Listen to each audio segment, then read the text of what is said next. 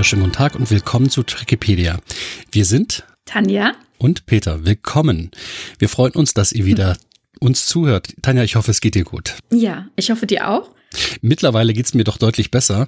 Man hatte mich schon mal zwischenzeitlich ein wenig akustisch schlechter gehört. Ja, das freut mich, dass es besser ist jetzt. Genau, und du hörst dich aber ganz, ganz hervorragend an. Wunderbar. Sehr schön. Du dich übrigens auch. Also ich höre nicht, dass da noch was ist. Aber ich hoffe, es ist auch dann bald ausgeheilt alles. Ja, ja, ich bin zwar noch krankgeschrieben, aber zum Sprechen reicht es gerade noch so. ähm, Okay, kommen wir gleich mitten in die Materie rein. Wir hatten letztes Mal über die Trill gesprochen und haben dort Feedback bekommen, unter anderem vom Rotritter, von Matt Sinclair, von Ma, äh, mit dem ich ja auch noch persönlich sprach, ähm, Martha und Isador. Äh, vielen Dank für euer Feedback. Ihr seid immer nicht vergessen. Wir schaffen es immer nicht, äh, mal unseren, äh, unsere Antwort darunter zu schreiben, was wir sicherlich auch mal tun könnten. Und dann hinterher schämen wir uns immer dafür. Geht mir so.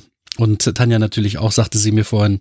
Also ich möchte noch mal auf ein kleines Feedback äh, zu sprechen kommen, dass die Isador oder der Isador, ich kann es nicht mhm, einordnen, ja, ja. möglich ähm, äh, uns unter die ähm, unsere Folge schrieb, er oder sie schrieb, in den Romanen nach DS9 wird die Herkunft der Trill-Symbionten erklärt. Also B-Kanon, ne?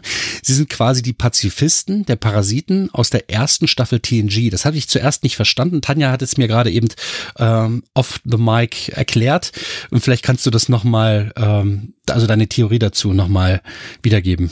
Na, ich denke, er ähm, nimmt Bezug auf Odan, den Sonderbotschafter. Da hatten wir tatsächlich von einer Art parasitären äh, Verhaltens gesprochen, weil mhm. in dem Moment der Wirtskörper ja komplett ähm, still liegt, also dessen Bewusstsein ist sozusagen ausgeschaltet und Odan als Symbiont übernimmt den Körper komplett und wir nannten das ja parasitär, während dem bei Deep Space Nine es eine Symbiose ist und ich glaube, da soll der Unterschied gemacht werden, dass beispielsweise die Symbionten das, also so verstehe ich das jetzt, ähm, sich bewusst für das eine oder das andere entscheiden können, ne? dass sie mhm. das äh, steuern können und dass eben die in Deep Space Nine gezeigten Symbionten da eher in Anführungszeichen pazifistisch unterwegs sind und eher die Symbiose suchen.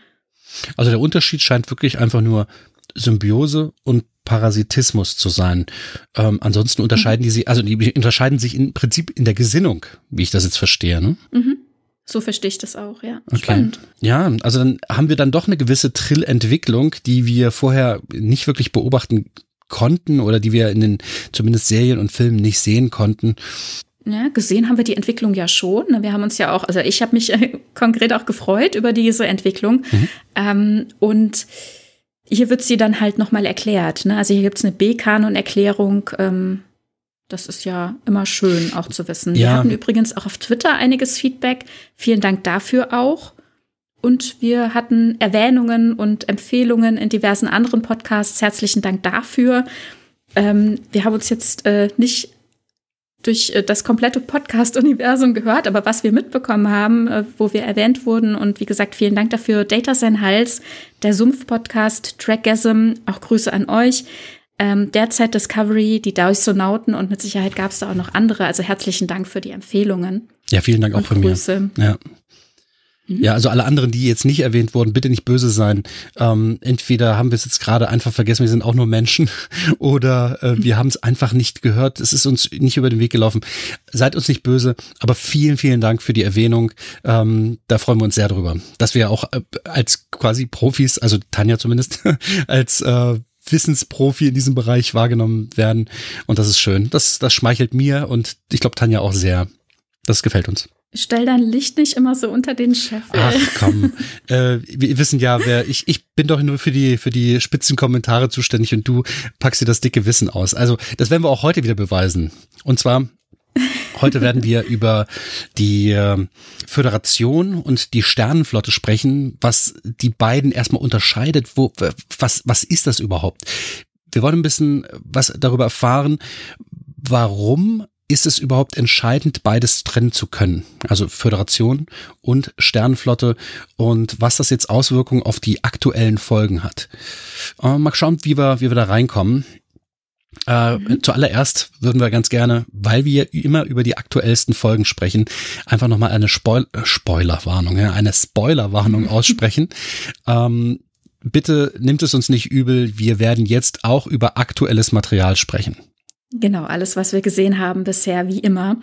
Und ähm, lass uns noch mal ganz kurz ähm, auf die letzte Folge zurückblicken. Da hatten wir über die Trill gesprochen, hatten wir eben ja schon anklingen lassen. Und äh, mittlerweile gab es ja da die Discovery-Folge Nummer vier, also vor zwei Wochen schon. Und äh, da haben wir einiges Neues erfahren. Ne? Oh ja. da, in unserer Folge hatten wir noch einen Ausblick gegeben und es hat sich ja insofern auch ein Stück weit so bewahrheitet, wie wir geglaubt haben, dass wir eben direkt in Folge 4 auf Trill landen und die Höhlen von Makala besuchen. Das ist alles so eingetroffen. Und ähm, ja, dazu haben wir ja ein paar neue Infos bekommen. Was meinst du? Wie gefällt dir das? Also ich, ich natürlich, es gibt immer was, wo man sagt, ah, das hat mir nicht gefallen oder dies und das, das und das ist irgendwie nicht ähm, klar oder oder das ergibt keinen Sinn oder das hat keinen Sinn.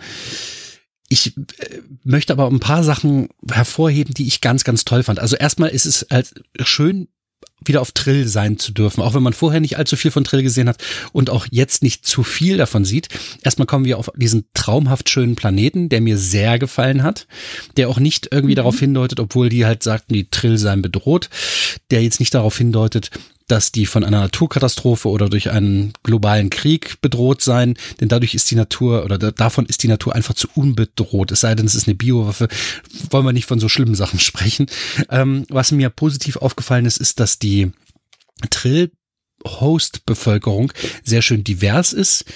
Und äh, mhm. das Begrüßungskomitee, übrigens, das ist ja auch immer so eine Sache. Ne? Wir, wenn wir einen Planeten besuchen mit der Enterprise, Discovery, was auch immer, in der Regel werden wir von einer einzigen Person, also die diesen Planeten vertritt, begrüßt. Und jetzt ist es ein ganzes Gremium, kann man sagen. Wir sind im Gespräch mit ungefähr fünf bis sieben, ich habe es nicht mehr genau im Kopf, aber es waren mindestens fünf Trill, die dort stehen und zusammen die Entscheidung treffen. Äh, die Führung und unter, also die Führung hat die Priesterin, aber dennoch ist sie auf die Meinungen und die äh, Ratschläge der anderen angewiesen und die treffen diese Entscheidungen zusammen und das ist das ist gut und die anderen haben eben auch ihren eigenen Geist zu dieser ganzen Sache. Das finde ich schön, dass äh, dieses Volk insgesamt nicht nur ähm, ja, spezies- und rassemäßig äh, divers gezeigt wird, sondern auch, ähm, dass die fast schon ein bisschen demokratisch entscheiden können. Und das ist ein bisschen besser als das, was wir vorher mal gesehen haben, wenn eine einzige Person, wie beispielsweise vorher bei der Erde, äh, eine einzige Person die, die ganzen Planeten, die ganzen Planeten, die ganze Spezies vertritt. Das fand ich toll. Wir sehen in diesen Makala-Höhlen einiges. Ähm, und da kann man sich auch streiten, ob das so toll war. Aber ich wusste genau, wo ich mich dort befinde. Und das war gut. Ich mhm. wusste halt, wo ich mich dort aufhalte und es fühlte sich schon so ein bisschen wie in DS9 an. Ein bisschen moderner, aber schon an die alten Zeiten fühlte ich mich zurückerinnert. Wie fandest du es? Ja. Ja, auf jeden Fall. Also die Höhlen von Makala und die ganze Darstellung auch des Planeten wunder, wunderschön. Äh, sie haben da, also gerade eben von den Höhlen und ähm, den Becken, das finde ich, sehr gut aufgenommen. Mm, und ja, wir wissen nicht so richtig, was jetzt die letzten Jahrhunderte passiert ist. Ähm, also diese Herleitung, warum sie ein Problem haben, passende Wirte für die Symbionten, die in den Becken schwimmen, zu finden, das ist mir, hat sich mir nicht erschlossen. Ich kann aber damit leben, dass es damit ähm, zusammenhängen kann, dass man einfach dahergelaufen und daher äh, gebeamten, nein, geflogenen Leuten nicht einfach gleich mal die planetaren äh, Kernprobleme erzählt. Ne? Wir wissen, wie, wie du es schon gesagt hast, ja gar nicht genau, was auf dem Planeten los ist. Irgendwas muss da ja los sein. Es wird jetzt damit begründet, dass der Brand sehr viele äh, Personen getötet hat und ähm, ja, das, also der, der äh, also es erschließt sich mir einfach nicht genau, was da jetzt genau das äh, Problem dann 120 Jahre später immer noch ist. Ne? Mhm. Ne? Weil die Bevölkerung ist ja, also die Trill-Bevölkerung, die humanoide Bevölkerung auf dem Planeten ist ja sehr viel größer als die symbiontisch, äh, symbiotische, nein, keine Ahnung, also als die Symbionten, die in den Becken schwimmen. Also die waren ja immer in der Minderheit. Und was sollte jetzt das Problem sein, dass es nicht genug ähm, Trill gibt, die sich äh, vereinigen können mit Symbionten? Ich habe so ein bisschen das Gefühl, dass sie da ein, ein kleines äh, Missverständnis vielleicht als Grundlage ihres Drehbuchs hatten, weil sie dachten, mhm. so denke ich zumindest, dass nur sehr wenige humanoide Trill ähm, eine Vereinigung eingehen können, was ja eigentlich nicht so ist. Ne? Das hatten wir das letzte Mal ja ausgearbeitet, mhm. dass die Zahlen da über die Staffeln immer sehr geschwankt haben. Und letzten Endes rauskam, dass die Hälfte der Bevölkerung eine Vereinigung eingehen könnte. Und selbst wenn wir davon ausgehen, dass die Hälfte der Bevölkerung das ähm, physisch tun könnte, aber man die alle nicht äh, psychisch dazu ähm, ja zulassen möchte, dann bleibt doch wahrscheinlich immer noch genug ähm, übrig, also noch genug Personen werden dann übrig sein, um die vorhandenen Symbionten aufzunehmen, die das eben jeweils möchten. Und also wenn da jetzt vielleicht ein Geburtenproblem ist oder wie du sagst, irgend, irgendwas äh, ander, anderweitiges noch außer dem Brand, könnte ich damit besser leben. Aber dass sie das uns jetzt nicht sofort erzählen, die wir da einfach nur mal so kurz zu Besuch kommen, kann ich auch verstehen. Also es gründet ja im Grunde auf einer Lüge aus dem 24. Jahrhundert, dass nur weit weniger Trill als tatsächlich körperlich dazu in der Lage wären, ähm, Symbionten aufnehmen können. Und wenn sie bis dahin um die 800 Jahre später nicht diese Lüge enttarnt haben, währenddem sie so ein Problem durchleiden in der Gesellschaft, dann haben sie ganz andere Probleme. also, ja, stimmt. Dann äh, muss ich mir noch ganz andere Fragen stellen. Also lange Rede, kurzer Sinn, wenn Sie jetzt sagen würden, Sie hätten ein Problem, dass es nicht genug Symbionten geben würde, damit könnte ich eher leben, dass man sagt, es waren einfach sehr viele vereinigte Trill ähm, außerhalb vom Planeten und man würde jetzt im Nachhinein, denn wir haben sehr viel über die Symbionten ja gar nicht erfahren. Ich glaube, das haben wir in der letzten Folge auch anklingen lassen. Wir wissen nicht äh, so richtig, was die Symbionten jeweils selbst ausmacht. Also da fehlt uns so ein bisschen was und das bringt uns jetzt hier in einem neuen Entwicklungsschritt in der Darstellung der Trill eben Discovery, dass hier der Symbiont Tal sich ganz bewusst und aktiv in Erscheinung tretend, auch wenn er spricht durch die Inkarnation von Sennatal, ähm, sich für Adira entscheidet, also hier tatsächlich auch mal aktiv wird, während die Symbionten sonst immer so eher eine passive Haltung mhm. ähm, eingenommen hatten, hatte ich das Gefühl in Deep Space Nine. Und ähm, hm, was wollte ich noch sagen? Ach so, genau. Und äh, was wir bisher nicht wissen, ist, wie sie sich fortpflanzen. Ich hatte bisher immer gedacht, wahrscheinlich pflanzen sie sich in den Becken fort, bevor sie ähm, in Symbiose gehen mit einem humanoiden Trill. Aber es könnte ja durchaus auch sein, dass sie meinetwegen 800 Jahre in Symbiose leben und müssen dann zurückkehren, um ein letztes Mal ins Becken zu gehen oder, ne, also so um, um eine Geschlechtsreife zu erlangen ja, ja, so oder so genau, zu Leichen oder ich sag mhm. mal in einem letzten Wirtskörper, äh, uh. keine Ahnung, sich zu teilen oder so. Es könnte, die tollsten Varianten könnte man sich da ausdenken. Mhm. Warum dann zum Beispiel es wichtig ist, dass die Symbionten so alt werden, ne, dass man ihnen auch auf jeden Fall auch auf den Tod des Wirtskörpers hin ähm, das Leben ermöglicht, um sie quasi zu erhalten, weil sie erst, ich sag mal, mit 800 Jahren geschlechtsreif wären oder so. Mhm. Ne? Und erst der Fortbestand der Trill dadurch gesichert ist. Und in dem Moment, wo sehr viele außerhalb des Planeten sind und durch den Brand getötet wurden, dann könnte es tatsächlich zu einer Symbiontenknappheit kommen, zu einem äh, drohenden Aussterben. Aber hier ist es genau umgekehrt. Hier werden die Trillkörper knapp und das erklärt sich mir einfach alles nicht. Aber wie gesagt, ich kann damit leben. Damit kann es, ähm, da kann es viele äh, Gründe dazu geben. Vielleicht liefert uns der B-Kanon das auch irgendwann, vielleicht auch, auch der A-Kanon, wer weiß, ne? Mhm.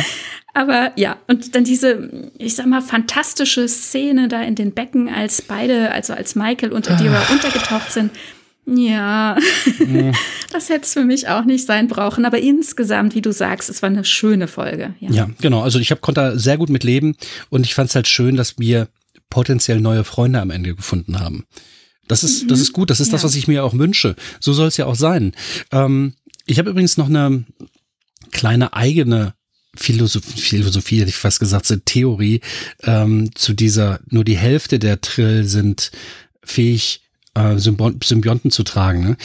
Ähm, mhm. Warum könnte das denn so sein? Okay, jetzt sage ich mal, in Deutschland leben ungefähr 80 Menschen, 80 Millionen Menschen. Wie viele davon arbeiten denn? Weißt du das ungefähr? Ah, okay. Nee. Die Hälfte. Und weißt ja, gut, du warum? Du meinst. Mhm. Genau. Ja, na gut. Mhm. Ja, genau. Die einen sind zu alt und die anderen sind Kinder. Ähm, mhm. Es ist, das ist nicht unbedingt äh, damit begründet, dass die anderen einfach äh, schlecht sind oder so, sondern die sind einfach entweder zu alt oder zu jung und möglicherweise trifft dasselbe eben auch auf die Trill zu.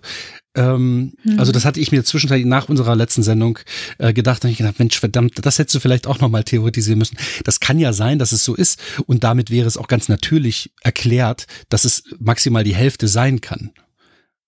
Oder? Mhm. Ja, also Sie sprechen ja ganz klar auch von einer gewissen Inko Inkompatibilität, also sowohl, dass nicht mhm. jeder Symbiont und jeder wird zusammenpassen von denen, die eben vereinigt werden könnten prinzipiell, als auch, dass es Personen gibt, die es halt generell nicht tun sollten oder nicht, äh, nicht können.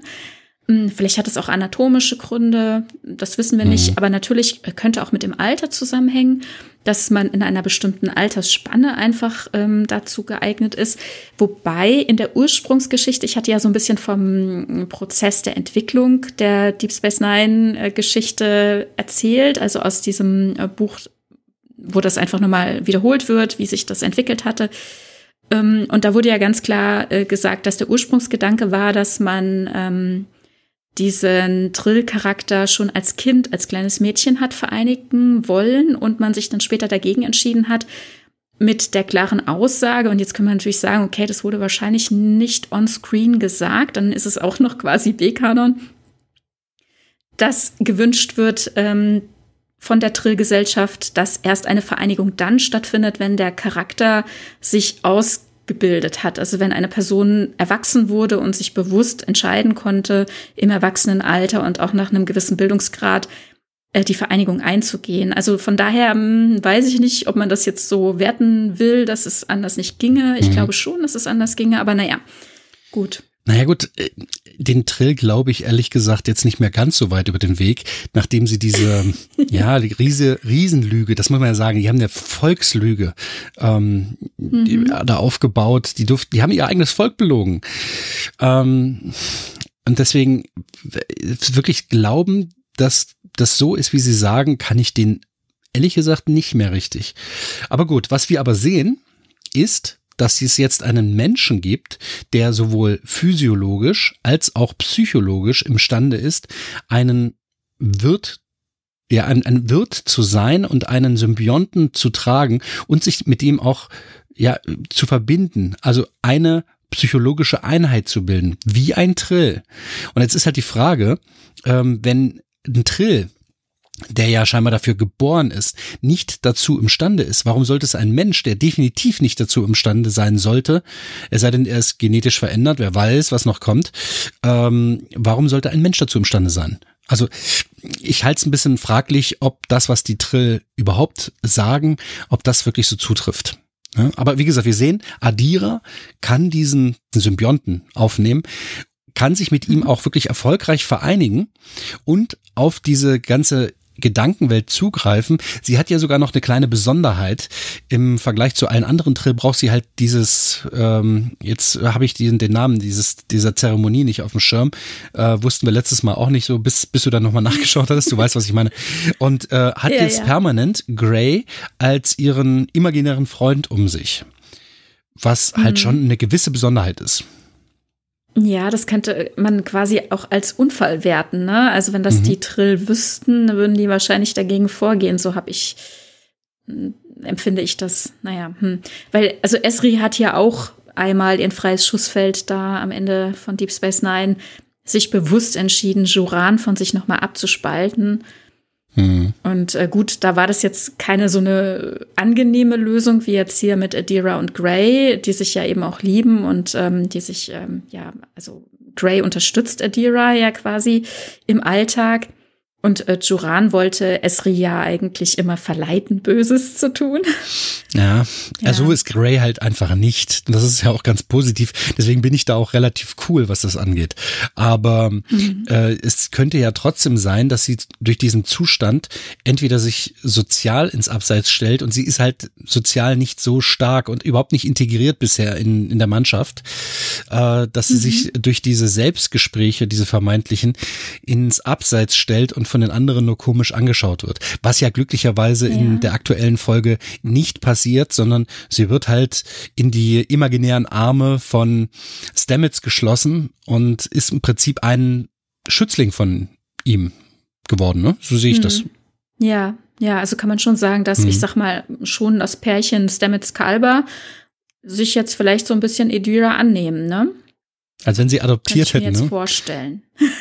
Ja, das ist schon ein bisschen. naja, sie also ist erst 16 und mhm. ja, also zumindest ähm, der Wirtskörper Adira ist erst 16, ja. Hm. Und also ich sehe natürlich jetzt nach dieser aktuellen Folge 6, ähm, also äh, Tür und Tor geöffnet, dass wir in dieser Staffel irgendeine Lösung aus dem Hut zaubern, um Grey einen neuen Körper zu basteln. Oh, echt? Oh, echt? Mhm. Ja. Ach was. Oh, das habe ich jetzt noch gar nicht so kommen sehen. Oh, das müssen wir uns naja, auf uns. Stamets, Oh. Stamets erzählt doch also von seiner Situation, dass äh, Kalber ja tot war und er das äh, Gefühl hatte, dass er aber irgendwie noch da ist und keiner ihn da verstehen konnte. Und jetzt haben die beiden sich gefunden, insofern, dass sie das beide irgendwo erlebt haben oder eben auch aktuell noch erleben. Und ähm, das erzählt er ja dann eben Kalber auch, dass das so ein Moment ist, in dem äh, er hier total, äh, wie sagt man da, bondet mit äh, Adira. Also die, Mhm. er kann, er, er weiß, wie sich das anfühlt und er ist auch dankbar, dass es mal jemanden gibt, der weiß, wie sich das anfühlt. In die andere Richtung eben auch. Er fühlt sich zu ihr verbunden, ne? Und also diese Erzählung, ähm, dass es dann ja dann doch wieder zu einem Körper für Kalber kommen konnte, das hat sich für mich so angefühlt, als ob uns das den Weg bereiten soll, dass wir Grey ganz bald auch wieder als ähm, Realschauspieler da haben können und nicht nur als Imagination. Ach, das habe ich nicht so wahrgenommen. Aber gut, okay. Ich meine, da lasse ich mich mal wirklich gerne überraschen. Vielleicht kommt's ja tatsächlich so. Mal gucken. Also, Ja, das wäre noch mal eine ganz neue Ebene, ne? mhm. ja, ich meine, aber Mhm. ich, da, da müsste ja eigentlich, also ich, ich weiß nicht, wie ich es zu verstehen habe. Wird dann der Symbiont entnommen in diesen Golem, äh. Picard-ähnlich vers- verpflanzt? Nein? Nee, nee, nicht der Symbiont, aber das, das Wesen. Also wir hatten ja auch schon die Diese Abspaltung bei Geistübertragung, ja, Jetsia in dieser, ja. genau, bei Facetten, da gab es diese Geistübertragung in, in jemand anderes, ne, also in eben die Freunde von Jetsia. Und dann gab es ja auch die besondere Situation, dass Odo, der den Geist, das Wesen, das Bewusstsein, das Verbleibende von Curzon Dex aufgenommen hat oder von Curzon aufgenommen hat. Ja, eigentlich von Curzon Dex, oder? Naja, hm. Gute Frage. Ich weiß nicht genau. Das ist eben auch das, was uns nicht so richtig erzählt wird. Aber hier ist es, glaube ich, wie ist es denn hier? Ist es das, Be ist das, das Bewusstsein, das Wesen von äh, Grey Tal? Ich glaube schon, denn zum Beispiel die Fähigkeit, äh, das Instrument zu spielen oder diese Musik zu kennen, die ist ja jetzt nicht verloren. Ne? Also Nee. Grey weiß das ja alles noch aus seinem aus Ja. seiner Zeit mit Tal. Ja, aber wenn, wenn sich Naja. Grey abspaltet, verliert dann Adira die Fähigkeit dazu? Naja, Adira selbst trägt gerade nicht die Empfindungen und das Bewusstsein von Grey, sondern es nur innerhalb dieser Projektion, ähm, in Interaktion gibt's diese, ähm, dieses Wissen, ne? aber nicht aus sich heraus. So habe ich es verstanden. Ich habe jetzt leider tatsächlich mal wieder dieses ähm, Ritual, den Namen dieses Rituals nicht parat, bevor ich wieder Quatsch sage. Ich denke nämlich schon wieder Kirschschare, aber Leute, das ist vulkanisch und was ganz anderes. nee, ähm, also ihr wisst, was ich meine. Genau, also das Ritual, das in Facetten durchgeführt wurde und das Bewusstsein von, ich sag jetzt mal Curzon oder Curzon Dex, auf Odo übertragen wurde und die beiden sich ja auch eine Zeit lang dazu entschieden hatten, zusammen zu bleiben. Also hier haben wir gesehen, dass es ja auch ging. Ne? Also Curzon war aus Jetsia raus und in Odo drin. Oh ja. Da ist es, da hat es geklappt. Ne? Es war Ja, auch ja. schon ein bisschen fantastisch. Und es hörte sich auch ein bisschen Und an, als wenn es permanent man- sein könnte. Mhm, mhm, genau. Ähm, es mussten sich beide aktiv dazu entscheiden, wieder voneinander loszulassen und Curzon in Jetsia äh, übergehen zu lassen. Und hier haben wir eben diese Abspaltung von Anfang an, aufgrund meinetwegen der besonderen Situation, dass die beiden sich geliebt haben und ja, keine Ahnung, und Adira eben nicht trainiert ist und nicht weiß, wie man mit sowas äh, umgehen soll, muss, wie auch immer, also wie man das eben auch tatsächlich durchführt, das alles. Äh, und sieht jetzt eben immer diesen imaginären Grey. Und ich könnte mir vorstellen, dass wenn wir irgendwie zu einem Körper kommen, da gibt's ja diverse Möglichkeiten, Ja, könnte man das äh, Bewusstsein übertragen. okay. Ich bin gespannt. Also Ich weiß nicht, wie weit wir spoilern, spoilen. Wir wissen ja schon, Grey, also Ian Alexander, ist Teil des Casts von Staffel 4. Also wird es wird das immer definitiv weitergehen. bleiben? Ich bezweifle das. Hm. Ich glaube Also auch, dass, ja. dass äh, der Zuschauer Schwierigkeiten haben wird, im- mit dieser imaginären Person im Prinzip nicht Mhm. umgehen zu können, weil Adira ja die einzige Person ist, die auf ihn referieren kann. Ähm, und Ja. deswegen glaube ich halt auch, dass da irgendwas passiert.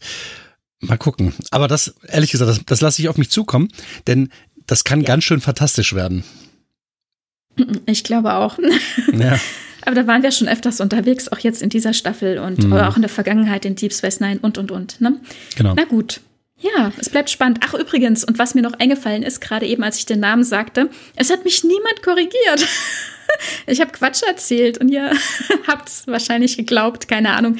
Ian Alexander ist Schauspieler von Grey und ich habe groß und äh, fest behauptet, dass das auch der Name von dem Sohn äh, Troys ist. Äh, erste, äh, erste Folge, zweite Staffel TNG und es ist natürlich Ian Andrew, nicht Alexander. Also ich hätte es nicht mehr gewusst, aber ja, gut. ja, ja. Okay, also wenn es keiner gemerkt hat, warum sagst du das denn, Tanja? Mensch. Na, ich muss das doch richtig stellen. Ja, Leute. das ist auch, ist auch richtig, ist auch richtig. Benannt nach dem Vater von Diana Troy. Ian Andrew, nicht Alexander. Ah, Aber okay. Alexander kennen wir natürlich auch aus TNG und dann dachte ich irgendwie, ich weiß auch nicht, ich Mhm. weiß nicht, ich habe nicht gedacht. Okay. Ja, gut, Ja, ja, schön, dass ihr bei unserer Troll, äh, Troll, Trill- Trill-Folge äh, zugehört habt. Einen schönen Tag. Nein, jetzt sprechen wir fast schon eine halbe Stunde nur über die Trill wieder. So, jetzt haben wir getrollt. Ja, get, getrillt quasi. Äh, ja, sehr gut. Dann kommen wir zu unserem eigentlichen Thema. Und wir wollen heute, Ja. wie ich schon angekündigt hatte, über die Föderation sprechen. Also ich werde dir zuhören, wie du über die Föderation und die Sternenflotte sprichst. Nein, ich, ich glaube, da wirst du mich selbst auch mit sehr, sehr vielen Fakten ähm, überrumpeln können. Ich habe mich natürlich auch in das Thema eingelesen.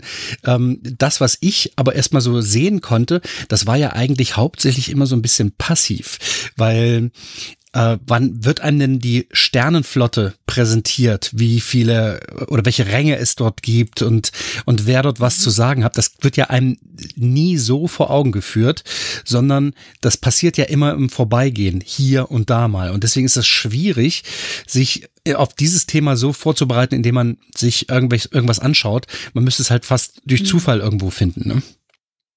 Ja, ja. Das ist wirklich ein Brett. Also ich muss mal Mhm. sagen, das ist gar nicht so klar zu fassen alles. Und es gibt hier keine Fakten, die wir groß abspulen können. Also es gibt natürlich Informationen und Fakten. Mhm. Aber Star Trek lässt uns hier sehr viel im Unklaren. Und das betrifft nicht nur die Sternenflotte, sondern auch die Föderation als solche.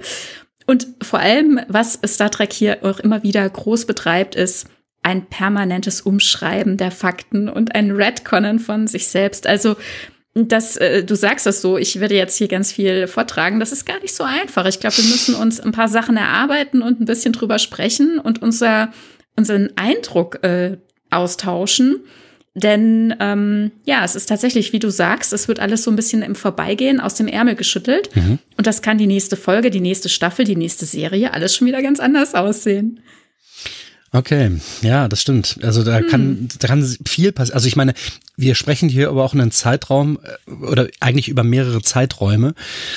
Ich befinde mich jetzt persönlich nach wie vor, äh, ich, bin halt damit geboren, groß geworden, kann man sagen, mit TNG und das, es wird mir halt auch nicht mehr aus dem Blute gehen. ja, Ähm, du bist ein Kind des 24. ja, Jahrhunderts. ich bin äh, 2300 irgendwas geboren. Es ist halt einfach so, ne?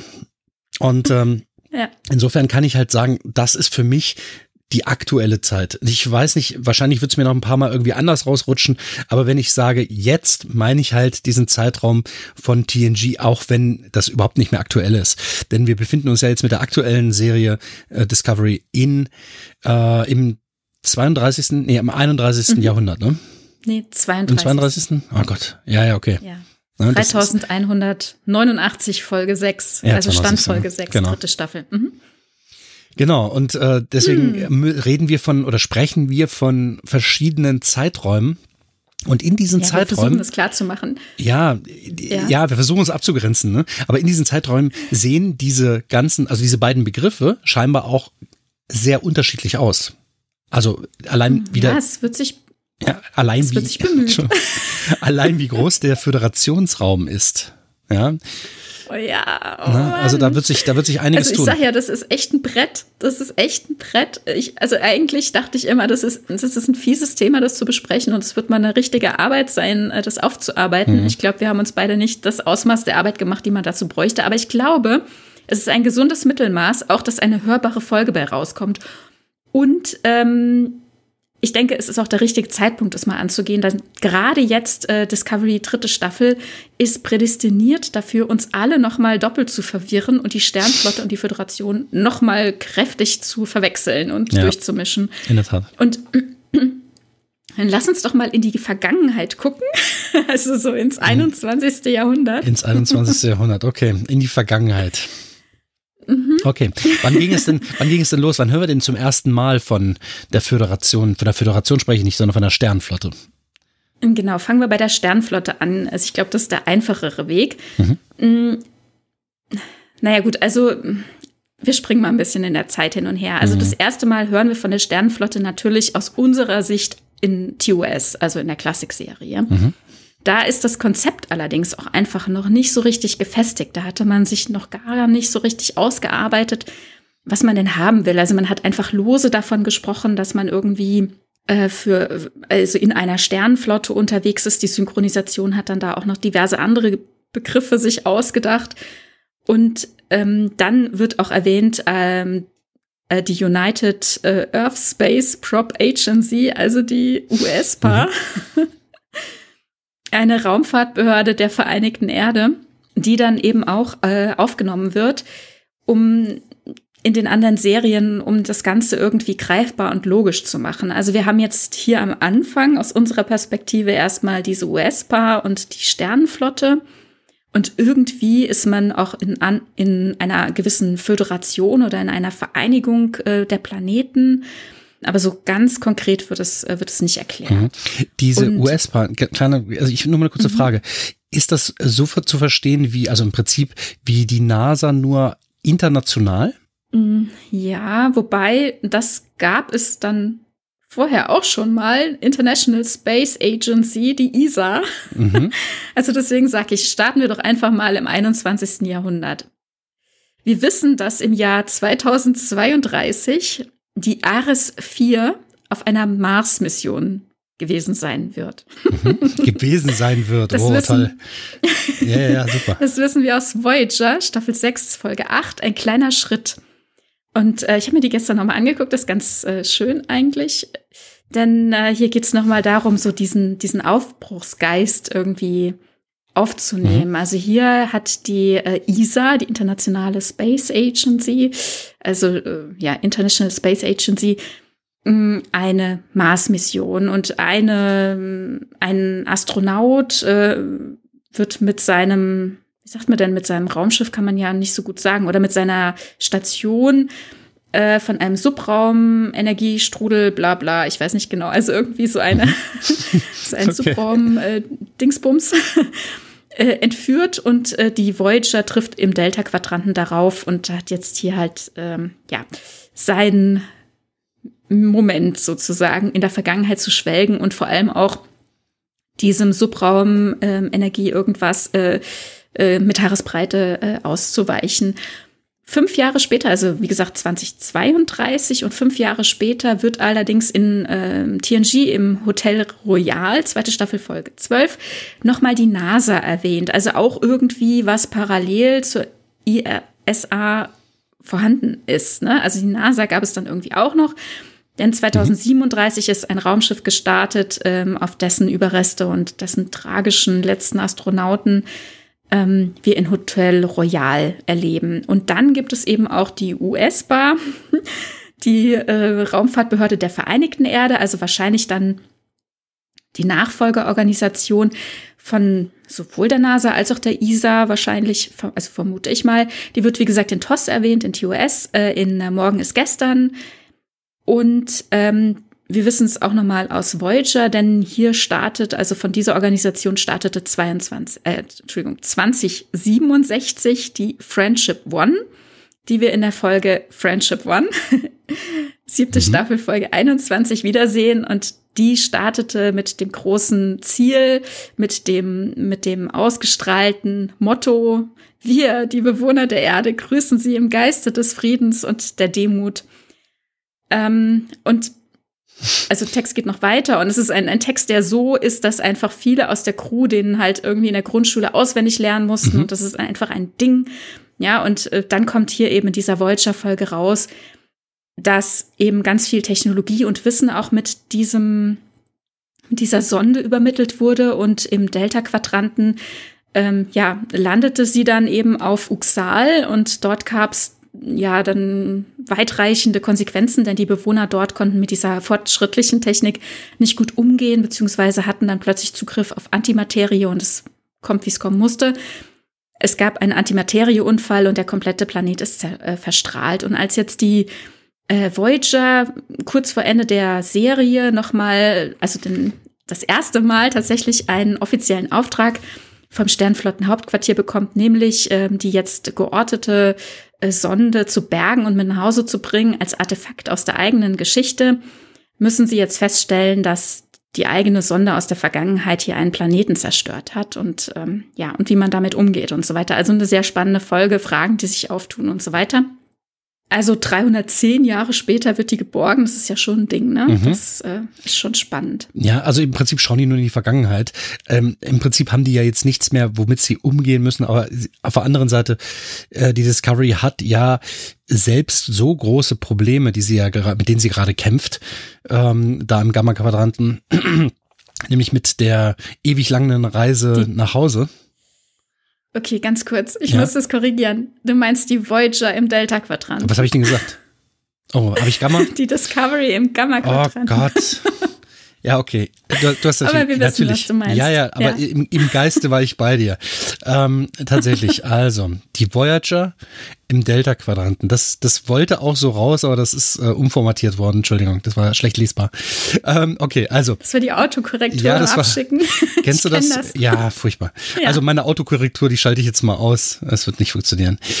Okay, also die Voyager im Delta-Quadranten schaut in die Vergangenheit und äh, möchte dort zwar auch die Konsequenzen daraus ziehen, was denn da passiert ist, aber ich meine, die kämpfen ja mit ganz, ganz anderen Problemen. Ne? Die wollen ja wieder nach Hause. Die sind, ja, die sind jetzt kurz vor zu Hause, also die, die können quasi die Luft schon riechen, ja. Und dann kommt hier so ein Klopper und ähm, sie werden mhm. erpresst, es gibt eine Geiselnahme und sie müssen sich jetzt entscheiden, wie es weitergeht. Und Janeway ist tatsächlich auch so angenervt von der ganzen Lage, sie wollte am liebsten, als die Geiseln befreit sind, dann einfach wieder abfliegen. Aber die Crewmitglieder, die das Drama auf dem Planeten erlebt haben, die gesehen haben, was es da für existenzielle Sorgen gibt, die setzen sich dafür ein, dass man doch ähm, an einer Lösung für den Planeten arbeiten mhm. muss. Was sicherlich auch moralisch ein, ein, Mindestmaß sein sollte. Ne? Das ist halt Sternflotte. Mhm. Ja.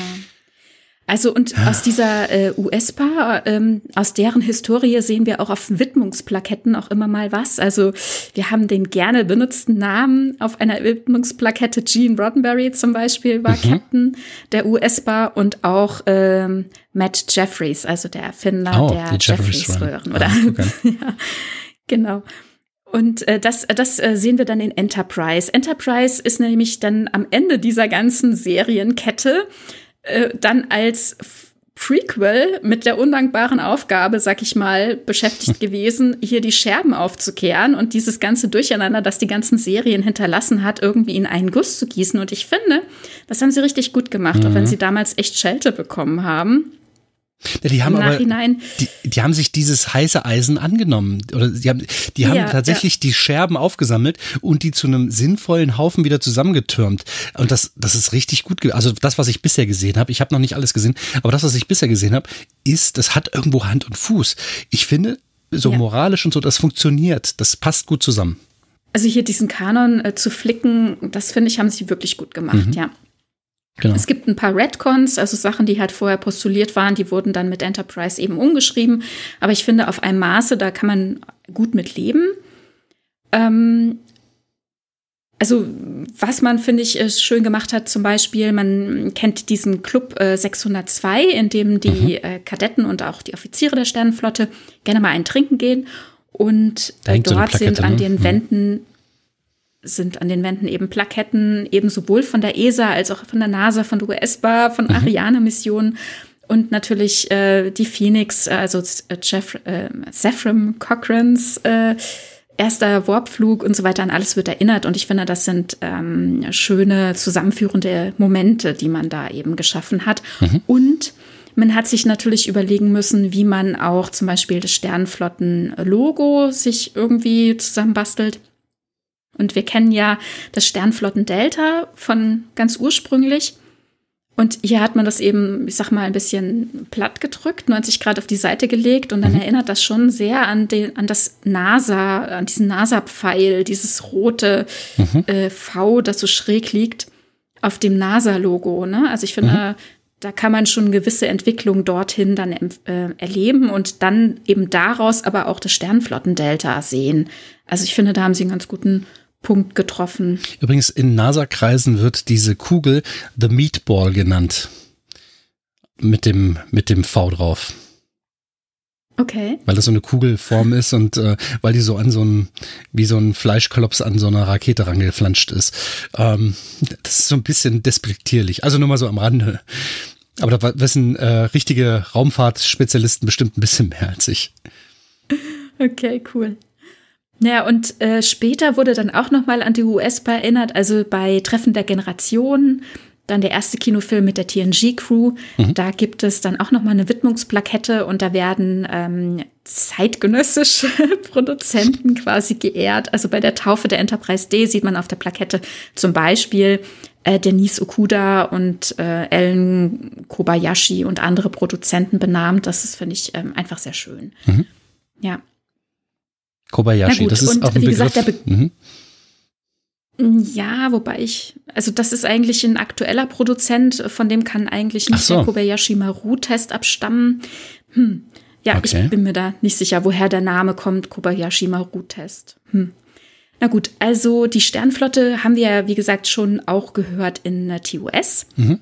Und ähm, ja, ich ist jetzt frag mich jetzt gerade, wie wir weitergehen wollen. Also die Sternflotte ähm, fliegt unter dem Motto, zumindest dann in zumindest dann im Prequel in Enterprise. Mhm. Ähm, ad astra per astera, also zu den Sternen durch das Raue.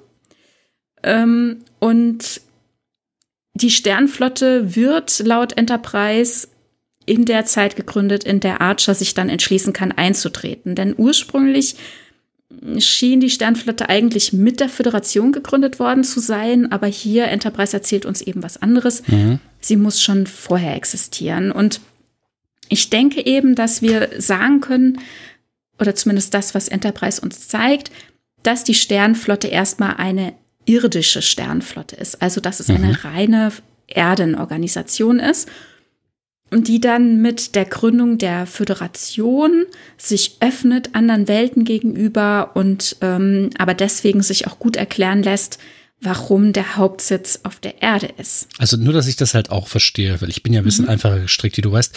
Ähm, damit ich das auch verstehe, die Sternenflotte ist auf der Erde gegründet worden. Man, ähm, also nachdem Saffron Cochran seinen ähm, ersten Ritt gemacht hat, kommen die Vulkanier auf die Erde nehmen Kontakt genau. auf.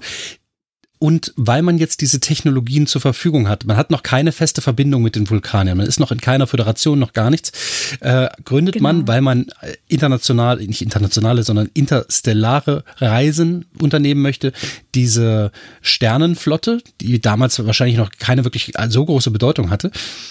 Und im Zuge der Reisen werden dann Bünde geknüpft, die dann zur Gründung der Föderation führen. Habe ich das so richtig verstanden? Mhm. Genau. Okay, genau, sehr gut. Ja. ja. Also erstmal ist es ja dann diese USPA, die United Earth Space Probe Agency, aus mhm. der dann wahrscheinlich die Abteilung Sternflotte hervorgeht und dann so groß wird, dass sich die USPA quasi entweder da drinne aufgeht oder auflöst. Ne? Also von da hören mhm. wir dann einfach irgendwann nichts mehr. Also in der Zeit, als die Vulkanier auf die Erde kommen, da sind die ja auf Vulkan selbst politisch auch noch ein bisschen anders unterwegs. Also die versuchen ja sehr den Finger irgendwie drauf zu halten, wie die Menschen sich entwickeln, was sie so vorhaben, was sich ja eigentlich auch als sinnvoll erweist. Nur irgendwann finden sie den Absprung sozusagen nicht mehr. Und dann in der eigenen politischen Entwicklung, die wir dann in Enterprise sehen, merken sie dann auch, dass man vielleicht auch einfach mal dann die Menschen ein bisschen denen ein bisschen Leine lassen äh, muss und irgendwann sagen, Kinder, ihr seid jetzt alt genug, ihr müsst selber wissen, was ihr macht. Wir können euch mhm. nicht ständig ständig irgendwie führen. Ja, wobei das machen und sie ja, das, das tun sie ja auch nicht, ne? Die schicken ja immer jemanden mit, der, der, ja, der selbst, äh, ich meine, die, die lassen die Schiffe sich zwar selbst führen, aber haben immer noch einen Aufpasser dabei. Tipol jetzt in dem genau, Fall. Genau, ja, aber mh, genau, Tipol. Aber im Laufe der Serie Enterprise äh, wird sich da einiges entwickeln. Also wenn du da mhm. weiter guckst, ja, ja, klar. da wird sich einiges noch tun. Mhm. Und ähm, ja, also ich äh, verorte zeitlich die Gründung der Sternflotte in die 30er Jahre des 22. Jahrhunderts. Das ist für mich das Logische, aber wir haben keinen verbrieften Zeitpunkt. Also wir haben nur so einen ungefähren Zeitpunkt, denn wir wissen äh, dieses Geburtsjahr von Jonathan Archer. Wir wissen, er ist dann auf die Flugschule gegangen, als er alt genug war. Und in den 40er Jahren des 22. Jahrhunderts war er schon Commander im X-Programm. Also irgendwo zwischen den 20er und 30er Jahren ist er halt eingetreten in die Sternflotte, mhm. beziehungsweise hat die sich erst gegründet. Sein Vater ähm, hatte doch auch einmal, Entschuldige, sein Vater hatte doch mhm. auch irgendeine wichtige Funktion und er hat, ich glaube, hat er nicht irgendwie an diesem, an dem verbesserten Warp-Antrieb mitgearbeitet und deswegen ist sein Name so hoch gehandelt worden, äh, Pilot da zu sein oder Captain zu sein? War das nicht so? Ja, also genau, der Vater von Jonathan Archer war Ingenieur und hat am Warp 5 Antrieb gearbeitet und mhm. kannte auch noch Saffron Cochran persönlich und so weiter. Mhm. Ach ja, okay. Der starb allerdings schon irgendwie, als äh, Jonathan noch ein Teenager war. Und ähm, ja, das war dann sozusagen das Vermächtnis mhm. der Warp 5-Antrieb. Mhm. Im Prinzip war er dann verpflichtet, seinem Vater in die Fußstapfen zu folgen. Zumindest nicht als Ingenieur, aber vielleicht sogar eine Nummer größer als äh, ja, Führer des äh, größten, des mächtigsten und modernsten Raumschiffs seiner Zeit. Ja. Naja, erstmal als Pilot, ne, hatte die mhm. Flugschule besucht und wollte dann unbedingt eben diesen fünf, äh, Warp 5 Antrieb fliegen. Mhm. Ähm, da gibt's auch eine schöne Folge, wo man noch mal so ein bisschen äh, die, den Hintergrund sieht. Das ist äh, Staffel 2, Folge 24, Erstflug in Enterprise. Ähm, das, ähm, da gibt es so Erinnerungsszenen, also die komplette Folge äh, spielt quasi in der Vergangenheit, ähm, wo man dann auch ähm, sieht, wie er Trip Tucker kennengelernt hat zum Beispiel. Mhm. Und ja, also ich, wie gesagt, verorte die, die Gründung der Sternflotte in die 30er Jahre des 22. Jahrhunderts.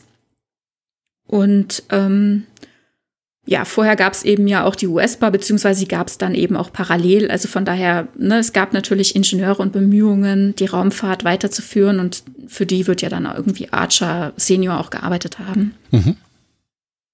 Ja, also die Sternflotte baut sich dann weiter aus. Ähm, der Föderations Ah, ne, Entschuldigung, wieso Föderation? Hm. Also genau, ja gut. Das ja, aber genau das passiert, genau das ist ja wichtig.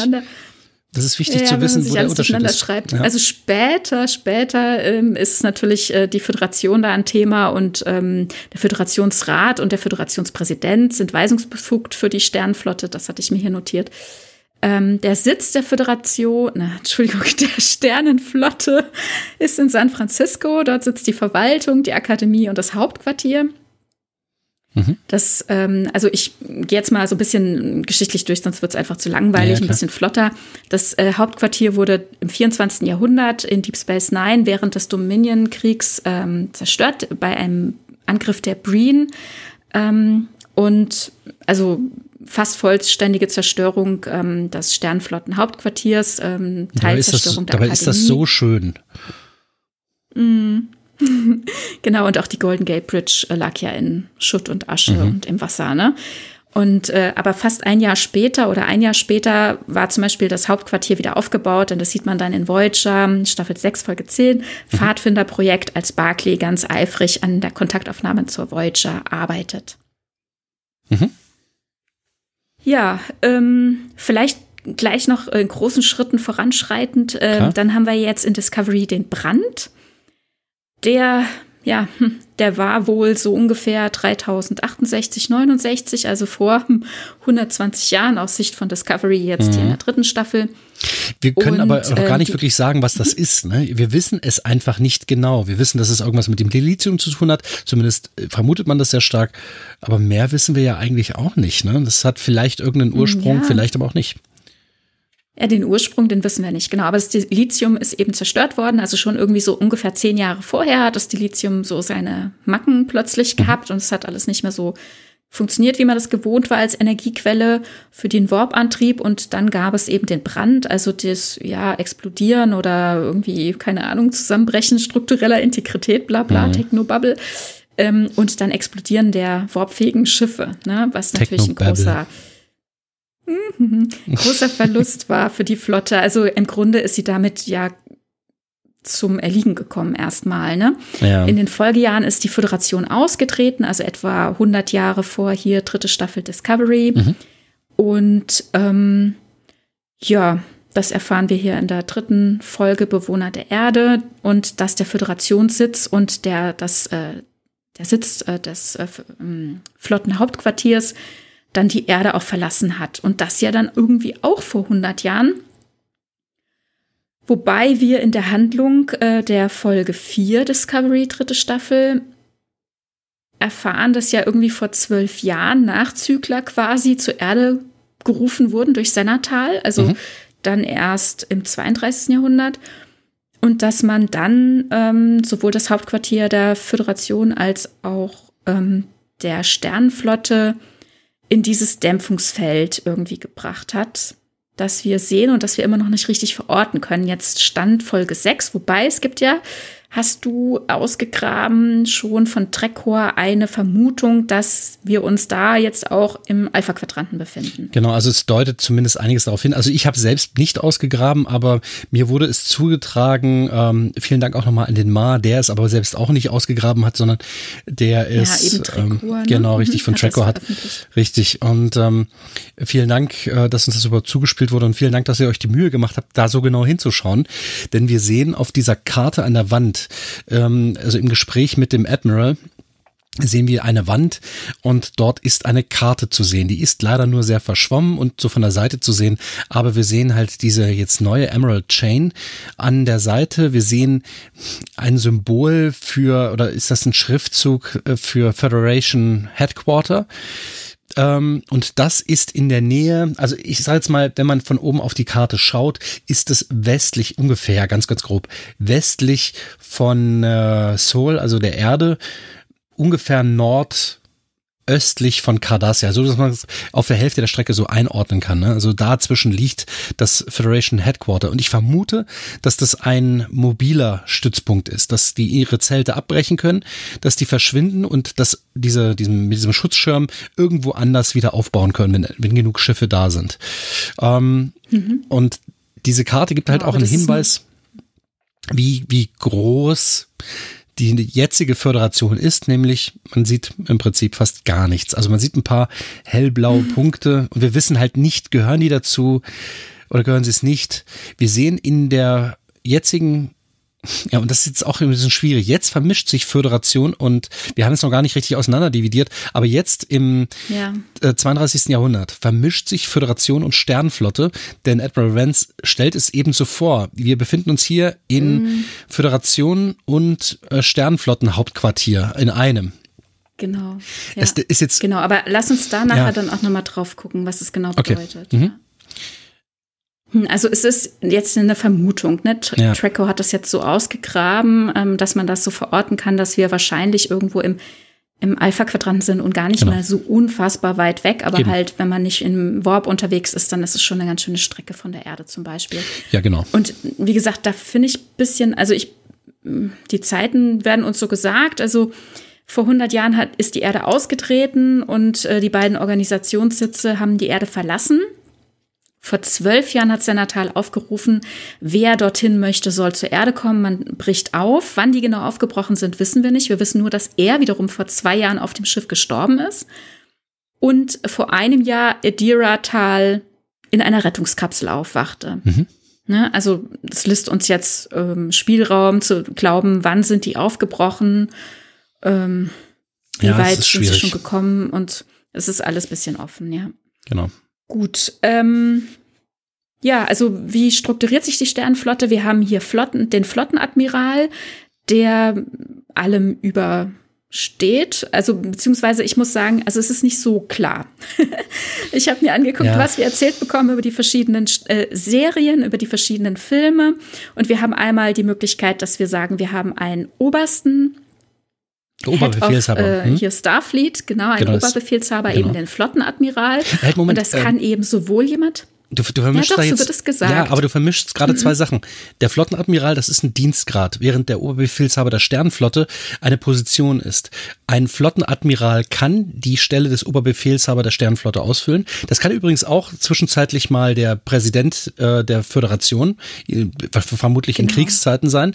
Aber es könnte halt auch irgendein anderer Admiral. Also der Flottenadmiral ist, okay. soweit ich das weiß, einer der höheren äh, Dienstgrade. Jetzt muss ich nochmal selbst nochmal schauen, ähm, wie das aussieht der Flottenadmiral ist der höchste Admiralsdienstgrad, darunter ist der Admiral, mhm. darunter der Vizeadmiral, mhm. Konteradmiral und Kommodore. Das sind die Admiralstitel. Und alle diese fünf Admiralstitel, die können eben Oberbefehlshaber der Sternenflotte sein, aber ist ist nicht zwingend von, von einem Admiral zu führen, es könnte eben auch der Präsident sein. Okay, super, genau. Also das hatte mich nämlich auch verwirrt. Super, dass mhm. du sagst. Genau, wir hatten nämlich tatsächlich auch mal eine Zeit, da war Jarisch Injo der Präsident der Föderation, der Vorsitzende äh, der Sternflotte oder halt eben Flottenadmiral. Ähm, und ja, das waren zwar Kriegszeiten, aber ich weiß nicht, ob es damit zusammenhing. Na gut, ähm, ich finde es auch interessant, ich habe mal geguckt, wer das alles so, wer diesen Posten innehatte, was wir wissen. Mhm.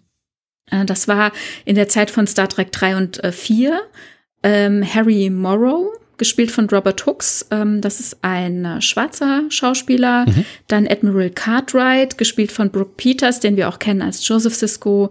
Mhm. Ähm, der dann in die Verschwörung gegen die Friedensverhandlungen mit den Klingonen äh, verwickelt war, beziehungsweise sie vorangetrieben hat und dann verhaftet wurde. Mhm. Also auch ein schwarzer Schauspieler. Dann hatten wir Bill. einfach nur ja, Bill. Einfach nur Bill. Das fand ich sehr merkwürdig, als ich es gesehen habe. Hm. Und, und es passt, es passt wie die Faust aufs Auge. Es ist halt einfach so ein weißer Dude, ja. Okay. Ja, ja. Das ist vielleicht so Star Trek 6. Selbstironie. Nennen wir ihn einfach ja. nur Bill. Da ist Bill. cool. Äh, der stand halt mal am Mikrofon, hat was gesagt, hey Bill. Mhm. Genau, dann hatten wir Jarisch Injo, das war dann endlich mal auch äh, ein Nicht-Mensch, mhm. äh, nämlich ein äh, Gaserit, der äh, eine ähnliche Rolle verkörpert hat, wie wir das von Saru kennen. Eben so eine, ja, ich sag mal, gazellenartig angelegte äh, Spezies. Mhm der nachgesagt wird, äh, diplomatisch zu sein, aber eben auch ängstlich. Und äh, dann in Kriegszeiten, während des Dominion-Kriegs, ist er in ähm, ist es eine Diskussion oder hat er, muss er die Kritik sich anhören, dass er eben als so friedliebender mhm. Gaserit eigentlich nicht in diesen Posten passt? Und da gibt es dann, ja, äh, Leute, die gegen ihn sprechen. Aber er hat schon 70 Jahre Politikerfahrung und das Ganze spitzt sich hier in Staffel 4 zu, in diesem Zweiteiler um das verlorene Paradies und ähm, auch sehr spannend übrigens, äh, hatte ich mal besprochen mit Dinge von Interesse. Liebe Grüße an Gregor. Das packe ich euch vielleicht mal in die Show Notes. Und genau, und äh, wir wissen aber, dass er dann in der siebten Staffel auch schon gar kein Präsident mehr ist. Also so mhm. viel erfahren wir dann, dass es dann irgendwie, dass sein Amt beendet wurde. Dann haben wir den Stabschef der Flotte und da erleben wir immer mal wieder Namen einfach in ähm, Auflistungen auf Bildschirmen oder auf mhm. Ehrenplaketten. Um, das ist zum Beispiel mal wieder ein E.W. Roddenberry. also Roddenberry, der Name kommt alleine hier dreimal in der Liste vor, mhm. aber eben auch ein Jonathan Archer, der eben dann auch mal ähm, Stabschef der Flotte war. Später ist er dann auch nochmal Föderationspräsident geworden. Mm, auch mal wieder so jemand äh, lautmalerisches, da heißt einfach nur Bob. ja, auch so, so Oder halt auch Namen, die wir aus der Produktion kennen, wie hm, Les, Les Landau. Landau. Hm. Mhm. Dann die erste Frau in einer solchen po äh, Position beschert uns die äh, Serie Picard, das ist äh, Kirsten Clancy. Mhm. Und jetzt in diese Liste aufgenommen als Stabschef der Flotte haben wir Charles Vance in Discovery. Genau. Den finde ich übrigens sehr charismatisch. Ich, ich hoffe, dass ja. sie, dass sie ihn nicht kaputt zeichnen, dass er irgendwie am Ende dann doch ein Böser sein soll. Ich finde seinen Führungsstil ganz, ganz toll. Mm, ich auch. Ja, also es ganz gibt ja toll. viele, es gibt ja viele Badmirals, ne? Er ist keiner, so wie mhm. ich das sehe. Ich glaube auch, er ist keiner. Ich hoffe er ist streng und er mhm. ähm, reagiert am Anfang natürlich erstmal skeptisch. Ne? Ich meine, dieses Schiff, das da ankommt, das, das, das können ja alle möglichen Leute sein. Die können mhm. sich ja ausgeben für was auch immer. Ne? Es ist einfach sehr fantastisch und aus dem Hut gezaubert. Mhm. Was die Discovery Crew hier auftischt und ähm, dass man da skeptisch ist, kann ich verstehen. Dann ist es eine große Ausnahmesituation. Ich verstehe allerdings nicht so genau den Hintergrund. Also wir wissen ja jetzt irgendwie vor 100 Jahren haben die Organisationen die Erde schon verlassen.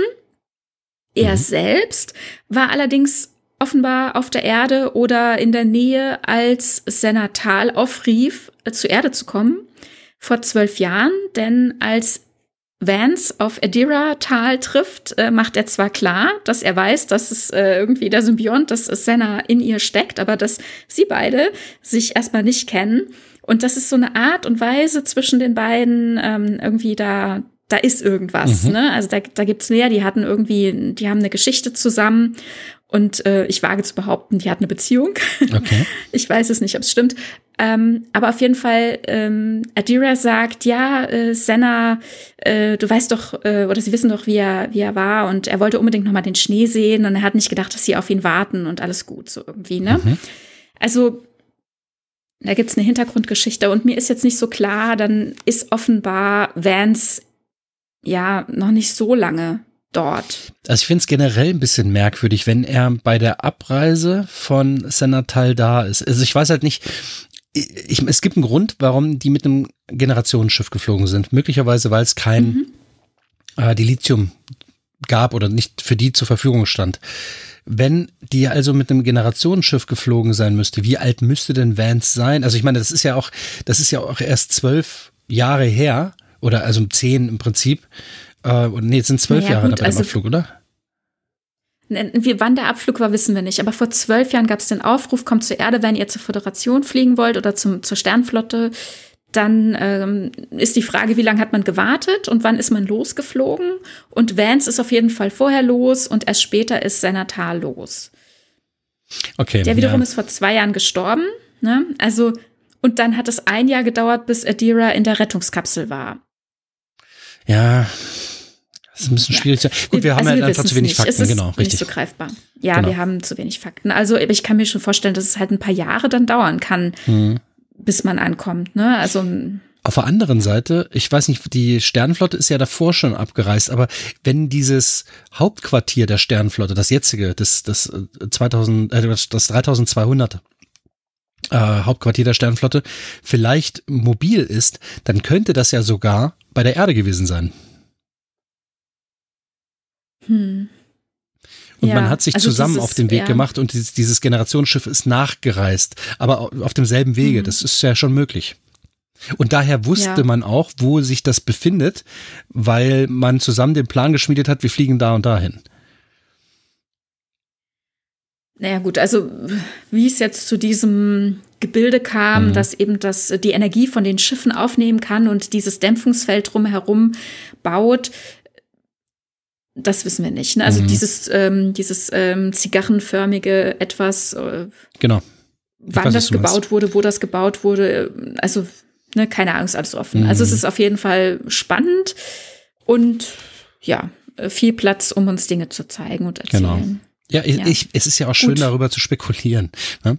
Okay, zurück mhm, zur Sternflotte und dem, der Föderation. Ne? Genau, dann haben wir auch noch de, das Sternflottenkommando oder den Stern, äh, den äh, Sternflottenkommandorat ähm, oder auch Admiralsstab genannt. Es ist mir nicht klar, wer da jetzt genau über wem steht. Das ist manchmal etwas schwammig. Manchmal ist der Rat über dem Oberbefehlshaber, manchmal ist er dann ausführende Kraft äh, aus dem Rat heraus, das ist mir alles nicht so klar. Also ich glaube, das hat sich niemand wirklich konsequent ausgedacht. dass man da, da jetzt so konkret was zu sagen könnte. Es wird halt immer, wie du sagst, so on the fly erzählt, wie es gerade gebraucht wird, dann fällt mal hier ein Name, dann fällt mal da ein Gesicht. Also, hm, man weiß es nicht. Also ich weiß es zumindest nicht. Ich, also was auf jeden Fall. Hm? Der Stabschef der Sternflotte, das hast du ja vorgenannt, äh, da weiß ich halt auch nicht, äh, ist der der Chef dieses Rates, das ist halt wirklich, wir haben da fast gar keine Informationen. Wie du schon sagtest, es werden wahrscheinlich irgendwelche Namen gedroppt, einfach nur um um äh, Eindruck zu machen, um das, um das wichtig und groß und, und militärisch wirken zu lassen. Ne? Und dann hat man sich einfach um die Strukturen noch keine Gedanken gemacht. Ja, äh, Stabschef der Sternenflotte, äh, Admiralsstab oder, oder Rat der Admiräle. Und das wird ja unterschiedlich genannt. Und wir wissen halt auch nicht, ob es mhm. verschiedene Instanzen sind oder ob das wirklich immer dasselbe ist. Ne? Ja, na gut, also was auf jeden Fall ganz wichtig ist, und ich denke, das ist der Punkt, ähm, wo jeder eine Meinung dazu hat, es gibt diverse Generalordern, also mhm. Direktiven. Mhm. Und da haben wir die oberste Direktive, die besagt, wir mischen uns nicht ein. ja. Was sagst du denn dazu? Naja, es wäre schön, wenn man einen so einen Rat hat, dass man sich auch dran hält. Also ich, dafür sind diese, im, im Prinzip wäre das ja sowas wie ein Gesetz oder ähm, mhm alle behandeln das wie so ein gut gemeinten Ratschlag und schlagen ihn jedes Mal wieder in den Wind. Denn äh, das erste, was über Bord fällt, ist die Direktive 1. Wir mischen uns nicht ein. Und was wird als erstes gemacht? Ja, äh, der Finger wird in die Wunde gelegt. Egal wo man ist, das ist jedes Mal so. Ähm, aber ich meine, das macht ja, die Story halt auch aus. Schwierig, ja. Ja. Gut, also das erste Mal, wo jemand sagt, dass man sowas eigentlich bräuchte, das ist ja tatsächlich in Enterprise Archer in Dear Doctor, wo er auf ein Volk trifft, dem man natürlich zu gerne helfen will und die auch Bedarf haben, geholfen zu bekommen, aber mhm. wo er sieht, hm, wenn wir denen jetzt all ihre Wünsche erfüllen, inklusive zum Beispiel den Warp-Antrieb erklären, Mensch, da müssen wir hier bleiben und äh, gucken, dass sie sich nicht in die Luft jagen. Also und dann, dann äh, sagt es ging, doch, es ging, glaube ich, sogar ja? noch weiter. Es ging ja noch viel weiter es ging ja noch gar nicht mal um den Warp-Antrieb, sondern ähm, ja, um, um, den auch. Um die, ja, um die Heilung mhm. dieser ganzen ja. Spezies, weil da leben ja zwei mhm. ähnlich entwickelte Spezies auf diesem Planeten. Ich glaube, wir hatten schon mal ja, darüber gesprochen. Zwei ne? unterschiedlich. Hm, könnte sein. zwei unterschiedlich ist die Frage, ob das Mikrofon da an war. Deswegen sagen wir es nochmal. Also zwei unterschiedliche humanoide Spezies auf einem Planeten, die mhm. sich unabhängig voneinander ähm, quasi entwickelt haben. Und wo man jetzt sieht, dass die in Anführungszeichen hochentwickelten, aber einen Gendefekt, sage ich jetzt mal, ins Blaue, ohne es genau nochmal zu wissen, haben, den man zwar super leicht lösen könnte, also den, den man heilen könnte und ihnen dann die nächsten Generationen sichern. Mhm. Aber das würde halt auch weiter zu Unterdrückung und ähm, potenziell Nicht-Weiterentwicklung der anderen Spezies äh, auf dem Planeten verhelfen. Und ähm, der Doktor sagt hier ganz klar, ich sehe hier großes Potenzial bei der anderen Spezies und äh, wir müssen denen den Raum und die Luft bieten, der Natur ihren Lauf zu lassen. Und ich kann, ich kann das nicht machen. Und äh, Archer ist erst äh, komplett anderer Meinung. Er kann das erstmal nicht verstehen, dass man hier nicht hilft mhm. äh, bei sowas Existenziellen weil er sieht halt das unmittelbare Leid der Personen, die eben ja sterben, die Schmerzen haben, äh, und dann letzten Endes sterben. Ähm, aber muss dann doch einsehen, dass es Grenzen haben muss, wo man sich einmischt. Also was für Konsequenzen hat es dann für den Planeten, für die Entwickeln, Entwicklung von ganzen Völkern, von der kompletten Bevölkerung eines Planeten und dann wollen sie ja dann eben auch noch zum Beispiel den Warp-Antrieb und er sagt dann, Moment, Moment, wir müssen hier irgendwo die Grenze ziehen. Ich bräuchte, es wäre es wäre doch sinnvoll, wenn wir irgendeine mhm. Handreichung hätten, auf die ich mich zumindest mal stützen kann, die ich lesen kann und die ich auf die oder ich im Zweifel auch verweisen kann und sagen genau. oder ignorieren, mich bewusst dagegen entscheiden. Ja. Also, dass ich irgendwas habe, mit dem ich arbeiten kann und ich habe erstmal gar nichts. Richtig, genau. Und Paul sagt ihm, genau, genau so ist das. Siehst du jetzt unser Dilemma? Ne? Also vorher wart ihr einfach die nörgelnden kleinen Kinder, die alles haben wollten und wir Vulkanier waren uns bewusst, das und das ist einfach gefährlich und wenn wir euch damit spielen lassen, dann jagt ihr euch vielleicht selber in die Luft mhm. und wir müssen da ein Auge drauf halten.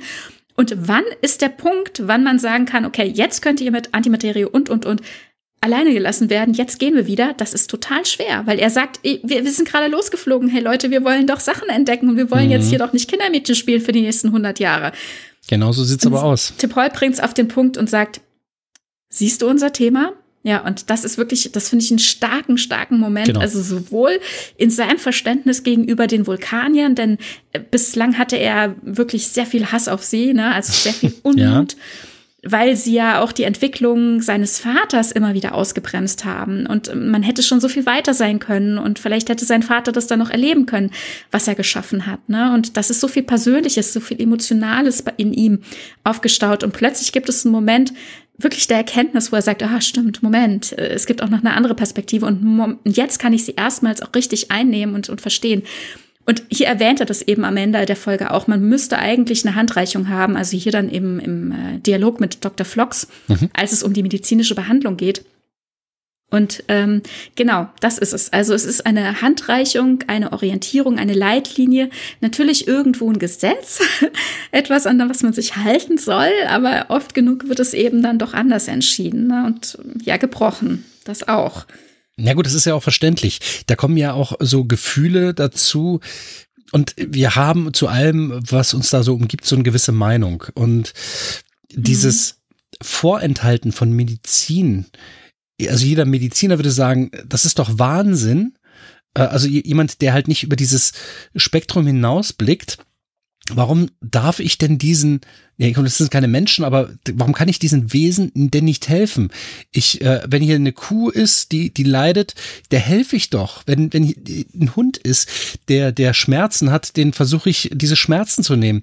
Aber diesem Volk, darf ich nicht helfen? Warum nicht? Ja, klar, man muss über diesen Tellerrand hinausblicken und äh, wie du schon anfangs auch sagtest, ne, ENT macht hier nochmal, also Enterprise macht hier nochmal die ganz großen Fässer auf und kehrt die Scherben zusammen, beziehungsweise äh, fügt die Scherben zum allerersten Mal zu einem gesamten Bild zusammen, nämlich dass ähm, ja diese Grundlage, diese ethische Grundlage und diese Entscheidungs-, diese Handlungsanweisung, die später häufig ignoriert wird, dass die aber auch irgendwo geschaffen werden musste. Und ich ich finde, äh, häufig denken wir so, ah, die, die ist jetzt hier nicht nötig oder hier sollte man sich ganz genau dran halten. Und genau das ist es ja. Wenn wir gar keine Handlungsanweisung haben, äh, wenn wir da draußen unterwegs sind äh, im All und auf irgendwelche fremden Wesen treffen, dann wissen wir also im Prinzip erstmal überhaupt nichts und können jedes Mal oder müssen jedes Mal improvisieren. Und jedes Mal ist es eine neue mhm. Situation für uns. Wenn man aber so eine Handlungsanweisung hat, dann kann man zumindest sagen, okay, wenn du das tust, machst du zumindest in erster Linie erstmal nichts falsch. Und es ist noch reversibel. Wenn du aber diesen Schritt weiter gehst, ist es das aller Wahrscheinlichkeit nach nicht mehr. Und ich glaube, das hat seinen Sinn. Hm. Ja, ja, auf jeden Fall. Ähm, ich möchte gerne erst noch mal weitergehen, aber lass uns an den Punkt auch noch mal nachher anknüpfen, auch noch mal mhm. mit einem bisschen anderen Aspekt, ja? Mhm, gerne. Ähm, aber ich glaube, wir ver verlieren uns so ein bisschen, wenn ich äh, ja, klar. jetzt nicht erst noch mal ein paar andere Sachen äh, loswerden kann. Also hier haben wir dann, ähm, ich habe ja schon gesagt, es gibt dann auch noch die Sternflottenakademie. Äh, hier wird eben ausgebildet. Ähm, das ähm, findet eben auch in San Francisco statt, aber auch andererorts, in Marseille und der Nähe von Saturn fürs Flugtraining und noch anderen Orten. Das sieht man zum Beispiel auf Displays oder in Personalakten in äh, der Fall Utopia Planetia, TNG, Staffel 7. Die Ausbildung dauert in der Regel vier Jahre, medizinisch acht Jahre. Und ähm, man ja, ist in unterschiedlichen Bereichen unterwegs, äh, Taktik, Führung, Wissenschaft oder Ingenieur und Technik. Ähm, Data ist die erste künstliche Lebensform, die und ich glaube auch die einzige, die die Sternflottenakademie durchlaufen hat.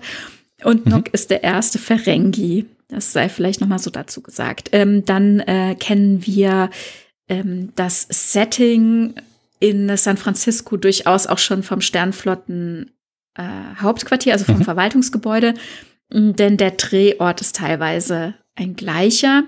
Hier wurde immer gerne auf eine Kläranlage zurückgegriffen, auf die Tillman-Anlage äh, in Kalifornien.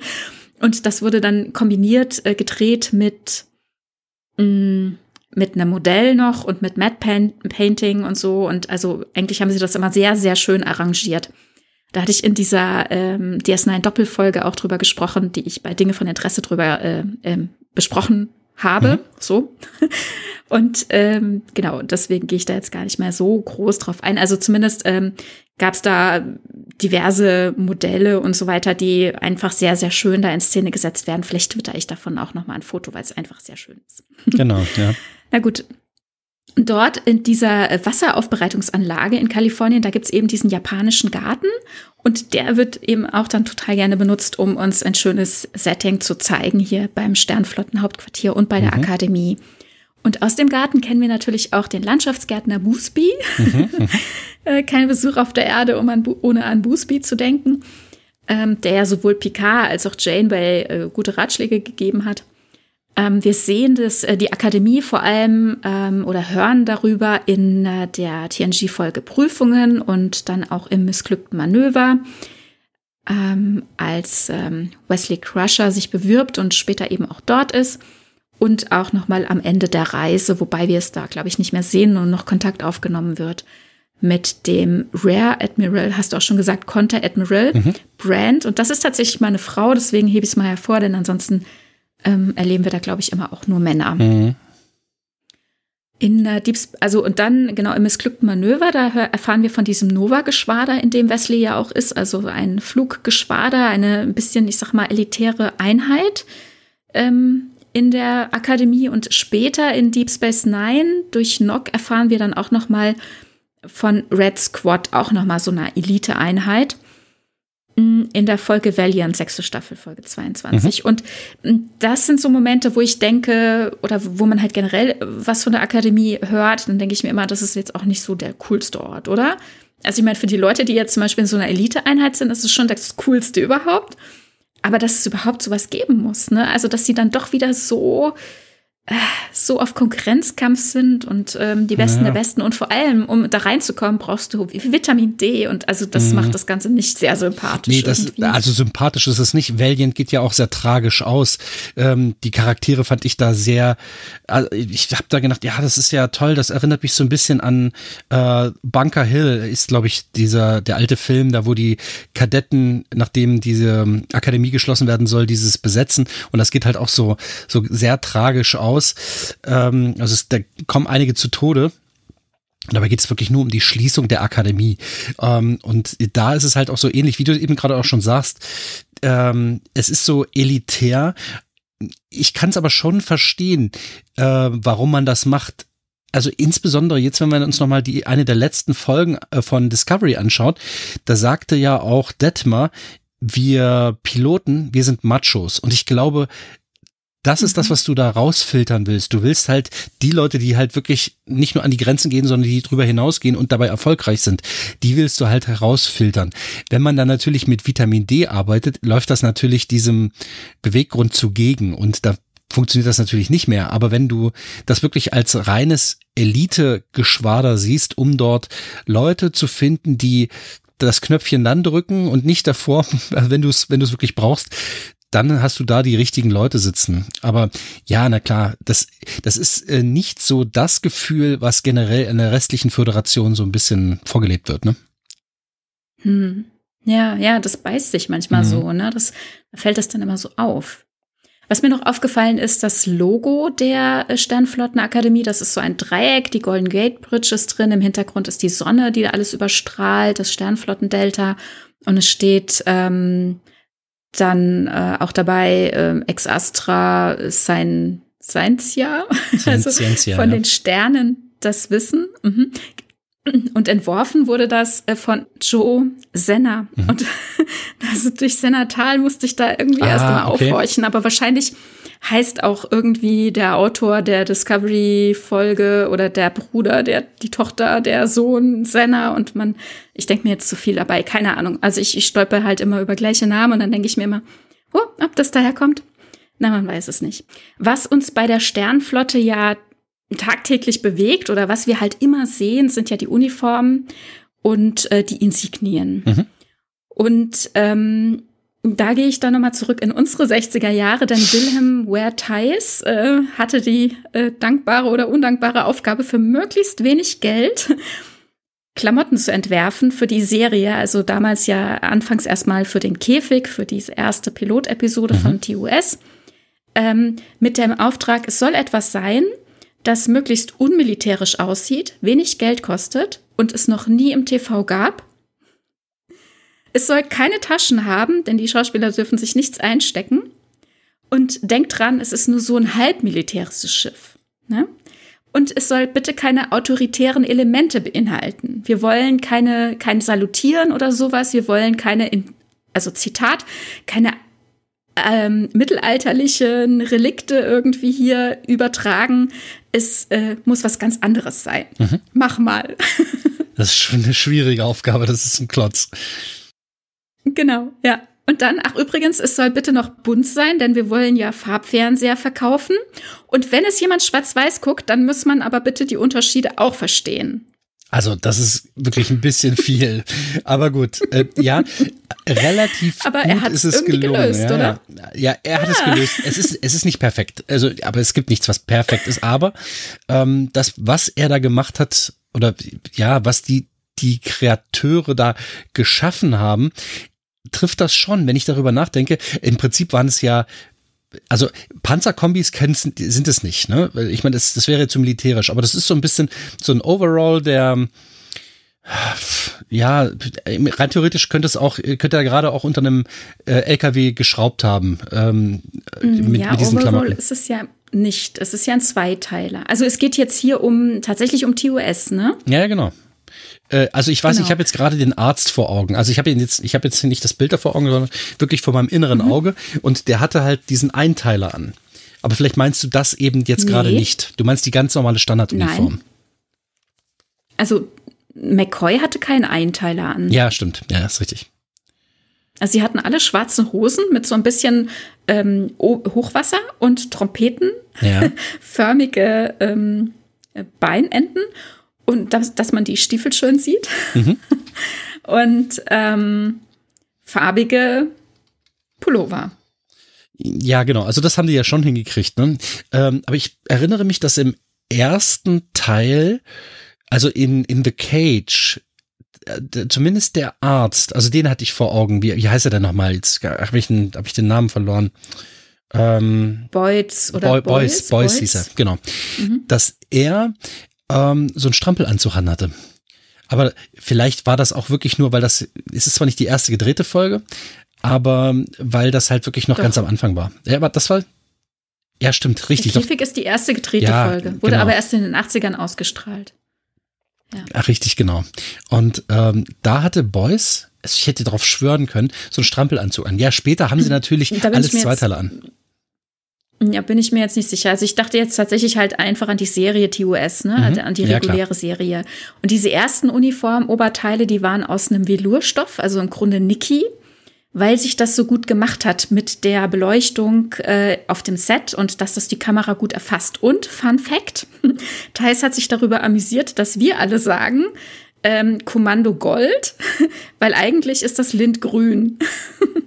Ach, also wir an. sehen hier blau, rot und lindgrün. Und die Ach. Kamera, also das Licht und die Kamera übertragen uns das auf dem Fernseher offenbar in einem Gelbton, den wir als ja so einen satten Gelb-Orange-Ton im Grunde Gold wahrnehmen. Ja, stimmt. Aber jetzt, wo du es sagst und ich, wenn ich mir dann so einen Blick auf diese Uniform werfe, also die ersten, die sind tatsächlich, also mhm. das ist grün, ne? Aber ich glaube, die haben das tatsächlich später dann gelb oder gold gemacht, ne? Später mhm. ist das also definitiv also gelb. Am Anfang ist es sicherlich grün. Ähm, also, wenn du jetzt nochmal auf den Käfig anspielst, ja. da ist es ja so ein Beige. Ja, ja, da wobei das auch schon so grün Und ich meine auch hellblau. Mhm, genau. Ja, weiß ich nicht. Also, gut. Also später dann tatsächlich, also ich rede jetzt, wie gesagt, von, von der Standardserie. Mhm. Der Serie, genau. Mhm. Mm, da gibt's eben diese drei Farben, die, wobei Lindgrün eben anders wirkt. Und ähm, der benutzte Niki-Stoff, der hat übrigens wahnsinnig gut ähm, aufgeheizt. Also die haben mhm. geschwitzt ohne Ende da Und drin. bestimmt gestunken. Und das Schlimme, das auch, und das Schlimme ist, ähm, die Dinger sind eingelaufen beim Waschen. Oh die wurden immer, immer kürzer, sowohl äh, also am Bauch als auch an den Ärmeln. Und irgendwann standen die da halt so ein bisschen mit Oberwasser. Und es hat eine ganze Weile gedauert. Also ich glaube, die erste Staffel mussten sie die durchtragen und dann der, im Laufe der zweiten hat man sich immer wieder mal versucht, was anderes zu überlegen. Mhm. Und zum Beispiel Kirk äh, haben sie auch immer mal ein bisschen umgezogen, weil er ihnen zu dicklich wurde und dann bekam der ja dann tatsächlich mal so ein grünes Wickeloberteil, um, mhm. also Wickeloptik, äh, damit das so ein bisschen den Bauch äh, verarbeitet und na gut, später gab es dann diese Nylon-Oberteile. Ich finde, die sehen ziemlich unbequem aus, aber tatsächlich habe ich gelesen, das ist doppelt gewebtes Nylon gewesen und äh, das war so sehr stretchig, das sieht mhm. man auch, deswegen ja. sitzen die so komisch, meiner Meinung nach, aber das war für die wohl angenehmer zu tragen und vor allem war es kühler. Also gut. Ja, das glaube ich. Das, das kann ich mir sehr gut vorstellen. Denn dieses Sneaky-Zeugs, das ist ja sehr temperaturintensiv. Mhm. Also das wird dann schnell warm darunter, ja. ähm, während ja. das Nylon sicherlich deutlich dünner gewesen ist. Aber halt, halt stretchy und man muss da halt schon fit genug sein, um das tragen zu können. Ich spreche ja, hier auf Kirk an. William, William Shatner hatte wohl dann da auch manchmal so eine Bauchbinde mhm. irgendwie drunter, ja. Und also was Thais sagt, er hat aber hier, hey, kein Bodyshaming, ja? Nein, nein, nein, ich, ich, sag's ja nur. Ich, ähm, das, nein, das wir, ist ja hauteng zum Teil.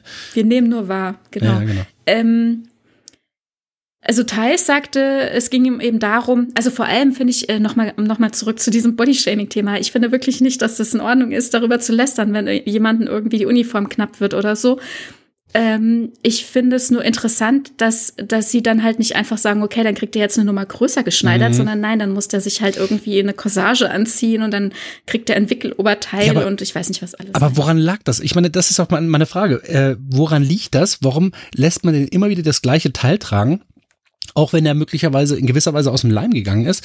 Äh, das ist ja auch ganz natürlich, aber wenn der denn, ich sage jetzt mal, wächst, seine Körperform verändert, warum muss man denn ihm immer wieder den gleichen Scheiß anziehen lassen?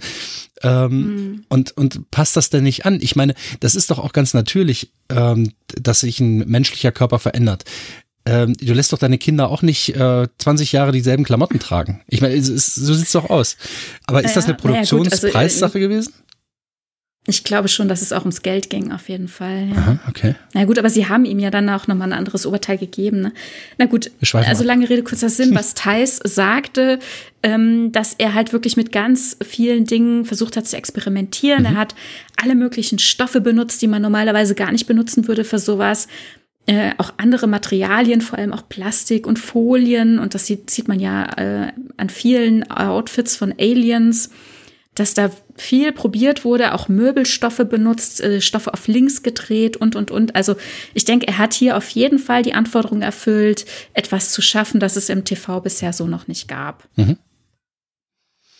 Und auf ihn zurückgehen eben auch die ersten ähm, Deltas. Also am Anfang in TOS sind ja diese Pfeilspitzen, also die Deltas, tatsächlich ähm, das Symbol der Enterprise. Mhm.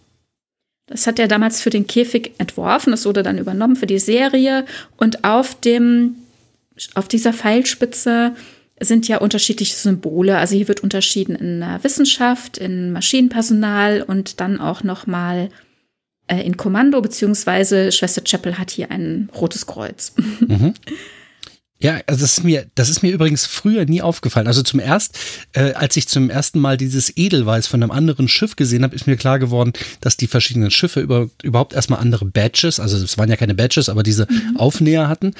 Aber was mir wirklich irgendwie nie aufgefallen ist, auch wenn ich das mal deutlicher gesehen habe, dass ich da beispielsweise bei äh, Spock zwei Kreise, zwei in sich geschlungene Kreise waren das, glaube ich, ne, bei ihm als Wissenschaft mhm. äh, ja, so. drin hatte. Ähm Sechsecke, glaube ich. Egal. Mhm, oh ja? ja? ich dachte, das wäre so. Okay, ist ja wurscht. Jedenfalls, dass es ein anderes Symbol ist als der, der Stern bei Kommando.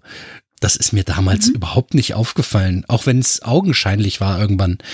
Ja, aber okay, also das, das sind im Prinzip nicht mal die Dienstgrade, sondern wirklich nur die Abteilungen, die das wiedergibt. Mhm. Genau, und dass das Sternflottendelta, also das, was wir heute als Sternflottendelta mhm. nennen, dass das eben nur das Delta der Enterprise war. Ne? Genau. Und andere Schiffe hatten eben, wie du sagst, so, so ein Edelweiß, so ein Blümchen oder so oder eben irgendwelche ganz anderen Formen. Und dann haben sie sich dann immer versucht, irgendwas auszudenken. Und ab dem Kinofilm, also ab dem ersten Film, die Motion Picture, ähm, trug das Delta dann die ganze Flotte. Mm, das wurde dann nochmal bearbeitet von Richard Fletcher und ähm, ja, dann hat sich das so durch die nächsten Filme so durchgezogen. Für TNG hat sich Thais zusammen mit Sternberg und Okuda, also Michael Okuda und ähm, Rick Sternbach, Entschuldigung, ähm, die beiden sind ja, ja, also ich denke, die sind uns allen bekannt durch ihre ganzen äh, TNG-Embleme, Logos mhm. von anderen äh, Spezies, von Planeten, von Organisationen und sei es so ein Warnschild in der Cargo Bay oder so. Mhm. Überall sehen wir Werke von diesen beiden. Zusammen haben die sich das mit Thais ausgedacht, dass wir äh, ab TNG dann nochmal den Kommunikator haben, wie wir ihn heute kennen. Denn jetzt hat ja mhm. dieses Badge, also dieses äh, Logo, tatsächlich äh, ist nicht mehr aufgenäht, sondern es hat eine Funktion, es ist der Kommunikator. Mit jetzt meinst du das, das 23. Jahrhundert? Das muss ich jetzt nochmal sagen. Denn äh, jetzt im 32. Jahrhundert ähm, hat mhm. das Badge noch einige Funktionen mehr. Aber vielleicht kommen wir später ja. noch dazu oder ein anderes Mal. Na, also genau, und ähm, im Laufe von TNG und auch den nachfolgenden Serien sehen wir dann immer noch mehr andere Kommunikatoren mhm. äh, oder derartige Badges. Ähm, wenn alternative Zeitlinien gezeigt werden oder zukünftige Zeitlinien. Vielleicht äh, vertwitter ich da die nächste Zeit doch einfach mal einige mhm. Varianten. Und wie du schon gesagt hast, ähm, sehen wir ja jetzt in äh, Discovery äh, noch mal ein komplett anderes äh, Gerät. Magst du was dazu sagen, was das alles kann? Also ja, in der Tat, es ist ein Teleportationsmechanismus, wie auch immer der funktionieren mag, denn einen ringförmigen Eindämmungsstrahl oder wie ein, ein ringförmiges Eindämmungsfeld sehe ich nicht mehr. Äh, und das geht halt auch wirklich sehr schnell, ohne irgendwelche Fremdeinwirkung. Dann ist das ein Telekommunikator, den wir ja auch schon aus TNG und so weiter kennen. Aber ähm, die äh, Discovery ist davon, oder die Crew der Discovery ist davon natürlich äußerst überrascht. Und ich sehe die überraschtesten Gesichter, als eben gesagt wird, und Telekommunikationsdevice. Äh, und dann gucken alle, wow, und man kann sich damit teleportieren und alle freuen sich. Und es ist halt auch noch wie ein, ähm, ja, im Prinzip wie ein Smartphone, nur mit einem ja, imaginären Display vor sich, was da so hin projiziert wird von der Brust aus. Und ähm, das ist schon sehr, sehr futuristisch. Also es hat viele, viele, viele Merkmale, das gute Gerät. Also sie haben, sie haben ihr Tablet quasi immer dabei, mhm. sie haben ihr Smartphone immer dabei und ähm, den öffentlichen Nahverkehr. ja, genau. Das ja, ist richtig. Genau, also ringförmigen Eindämmungsstrahl, ich weiß nicht, da habe ich noch nicht mal so große Schmerzen mit, aber wo ist denn der ähm, Materietank? Der, wo, wo werden die denn gespeichert? Ja. Wo ist denn der Musterpuffer und alles? Naja, das ist was wir, ganz wir anderes. Wir wissen es nicht. Ja. Vielleicht steckt das ja alles da drin. Vielleicht ja, ist Giorgio ja, ja entschuldigt, wenn wir jetzt so abschweifen, ne? Aber vielleicht ist Giorgio ja auch so geschädigt, weil sie einfach dieses Badge kaputt gemacht hat und von der Strahlung von diesem ganzen Gerät kaputt gemacht wurde. Das ist abwegig, ja, also aber damit hat sie auf, ja. auf jeden Fall hat sie damit was gemacht. Meinst mhm. du nicht auch die letzte, also die vorletzte Folge, Folge 5, sie hat das mit dem Stiefel mit der, mit der Hacke hinten zertreten und mhm. hat dann da dran rumgefummelt und dann sieht man so einen Moment, wo sie wie ähm, ich sag mal, was erkennt oder versteht und dann fummelt sie da ein bisschen dran rum und hält es dann so über den Tisch und dann flackert hinten äh, während des Verhörs äh, mit Kovic äh, hinten das Kraftfeld hinter ihr. Ja, ja, ich, ich habe was gesehen, aber ehrlich gesagt, so, ich weiß nicht, ob das irgendwas miteinander zu tun hat. Das ist so spekulativ. Äh, Schwierig. Ja, ja. Und sie hält das, sie hält das so auf den Tisch. Mhm als ob sie es quasi ablegt und gar nichts damit tut, aber in Wahrheit tut sie damit irgendwas und, und richtet es so gegen Kovic, der sie ja verhört. Ne? Und wir sehen ihn danach ja nicht mehr, ne? Mm, ja, danach sehen wir nicht mehr. Ja, eben. Ein Schelm, wer Böses dabei denkt. aber das würde aber sie ja nicht machen. Ihr geht es seitdem auch nicht so gut. Ja, genau. Ja, aber, aber und sie ihr würde. geht es seitdem nicht so. Ja, ja, genau. Ja, wer weiß. Also wir, wir werden sehen. Also ähm, es ist spekulativ, was da passiert sein könnte. Uns fehlen da einige Minuten. Es ist sehr spannend auf mhm. jeden Fall. Ja. Okay. Wo waren Mensch, Mensch, Mensch, wo wir sind wir? Bei den Klamotten waren wir, bei den Klamotten also, und bei dem Badge. Genau. Äh, also ich wäre damit auch schon durch, denn ich glaube, es macht wenig Sinn oder es ist nicht sehr hilfreich, in einem Audiomedium jetzt über die verschiedenen Uniformen zu sprechen. Wir wissen alle, es gibt unfassbar viele Varianten der Uniform mhm. und manchmal werden sie extrem lange getragen und manchmal nur super kurz und eigentlich ist es immer irgendwie produktionsbedingt und wir sehen auch, dass ganze Schiffe oder Stationen ihre eigene Uniform behalten, während denen auf anderen äh, Einheiten schon die aktuellere getragen wird. Und ja, man einigt sich dann irgendwann wohl oder irgendwann sagt der Chef so, Leute, jetzt ziehen wir uns um. Mhm. Also Ne? Aber es gibt alle möglichen Varianten, farbig oben, farbig unten, äh, einfarbig, äh, weiß es nicht, verschiedene Farben für verschiedene genau. Abteilungen und, und, und. Ähm, und jetzt hier in Discovery haben wir sehr viel Weiß und Grau, generell auch Grau, auch Zweiteiler, ein bisschen figurfreundlichere äh, Teile, also nicht figurfreundlich, sondern ich sag mal Tragekomfort äh, ist erhöht worden mhm. für die Schauspieler, glaube ich. Das glaube ich auch, ja. Bei diesen Zweiteilern, also dieses Jackett-ähnliche Oberteil ist doch sehr viel angenehmer, denke ich mal, zu tragen, als so ein Kinderstrampelanzug mhm. oder so. Und ähm, ja, also ich weiß nicht, ob das jetzt so sinnig ist, wenn wir da jetzt groß auf die Klamottenfrage eingehen, weil es nee, ist so viel. Aber was, wir, was ich sagen kann, ist, ähm, dass mir nochmal aufgefallen ist, dass jetzt bei Discovery äh, die Mannschaft der Discovery eine andere, also ihre eigene äh, Uniform behalten hat, während ja die, ja, wie soll man sagen, diese schneidige SS-Uniform der, der Föderation Sternflotte, also so ganz so schlimm sind die natürlich nicht annähernd, aber äh, wenn, sind die halt komischerweise weniger modern oder weniger nicht militärisch. Also die sind schon militärischer als die Uniformen der Discovery. Und die Discovery behält ihre eigene Uniform. Was dem Sinn einer mhm. Uniform fast schon ein bisschen widerspricht, obwohl das ja schon eine ganz große Mannschaft ist. Also da kann man das eigentlich gelten lassen. Ne? Ja, ist, äh, also würdest du unterstützen, wenn ich sage, ähm, der jeweilige Zeitgeist während des Entstehens der Uniform aus unserer Perspektive, als auch das, was die Serie uns erzählen will, spiegelt sich in der Uniform wieder? Ach, ich könnte mir schon vorstellen, dass, ja, ich glaube schon. Also generell, dass man sagt, ja, wir befinden uns gerade in einer Zeit, meinst du jetzt unsere, also jetzt unsere Zeit dessen, was der Hersteller der Kleidung für die Schauspieler anbelangt? Das, glaube ich, hat immer ja, einen Einfluss. Ne? Aber innerhalb mhm, der Serie, ja. ja, da definitiv. Denn das, was ich eben gerade sagte, dieses deutlich militärischere, das wirkt schon so, dass die die jetzige Sterneflotte doch deutlich militärischer organisiert ist und von der Föderation, hatten wir ja Anfang schon drüber gesprochen, sehen wir nicht allzu viel. Die tragen ja keine Uniformen, das sind Zivilisten. Aber die Sternenflotte hat hier scheinbar das Reglement und wirkt insgesamt militärischer und ein bisschen durchsetzungsstärker, während die, die Ausdrucksweise der Uniform auf der Discovery eher ja, das könnte halt auch äh, so, ein, so ein ziviler Sportanzug sein, irgendwie sowas. Also mhm. es wirkt nicht ganz so martialisch. Mhm. Ja, die lockerflockigen Jahre sind jetzt rum. Mhm. Jetzt müssen wir wieder einen Kragen haben und, genau. und äh, im Zweifelsfall eine Krawatte und einen Querbinder. Und äh, besinnen uns äh, auf alte Stränge, so irgendwie. Ja, ja, genau, mhm. so fühlt es sich an. Genau. Also es ist schwer ja. zu artikulieren, weil äh, was, was fühlt man, wenn man sowas sieht? Aber in der Tat, das, was ich gefühlt hatte bei diesen Uniformen, als ich die neue Föderation sah, war halt wirklich, oh je, äh, gleich wird im Gleichschritt marschiert. Also es wirkte sehr mhm. martialischer, sehr viel militärischer.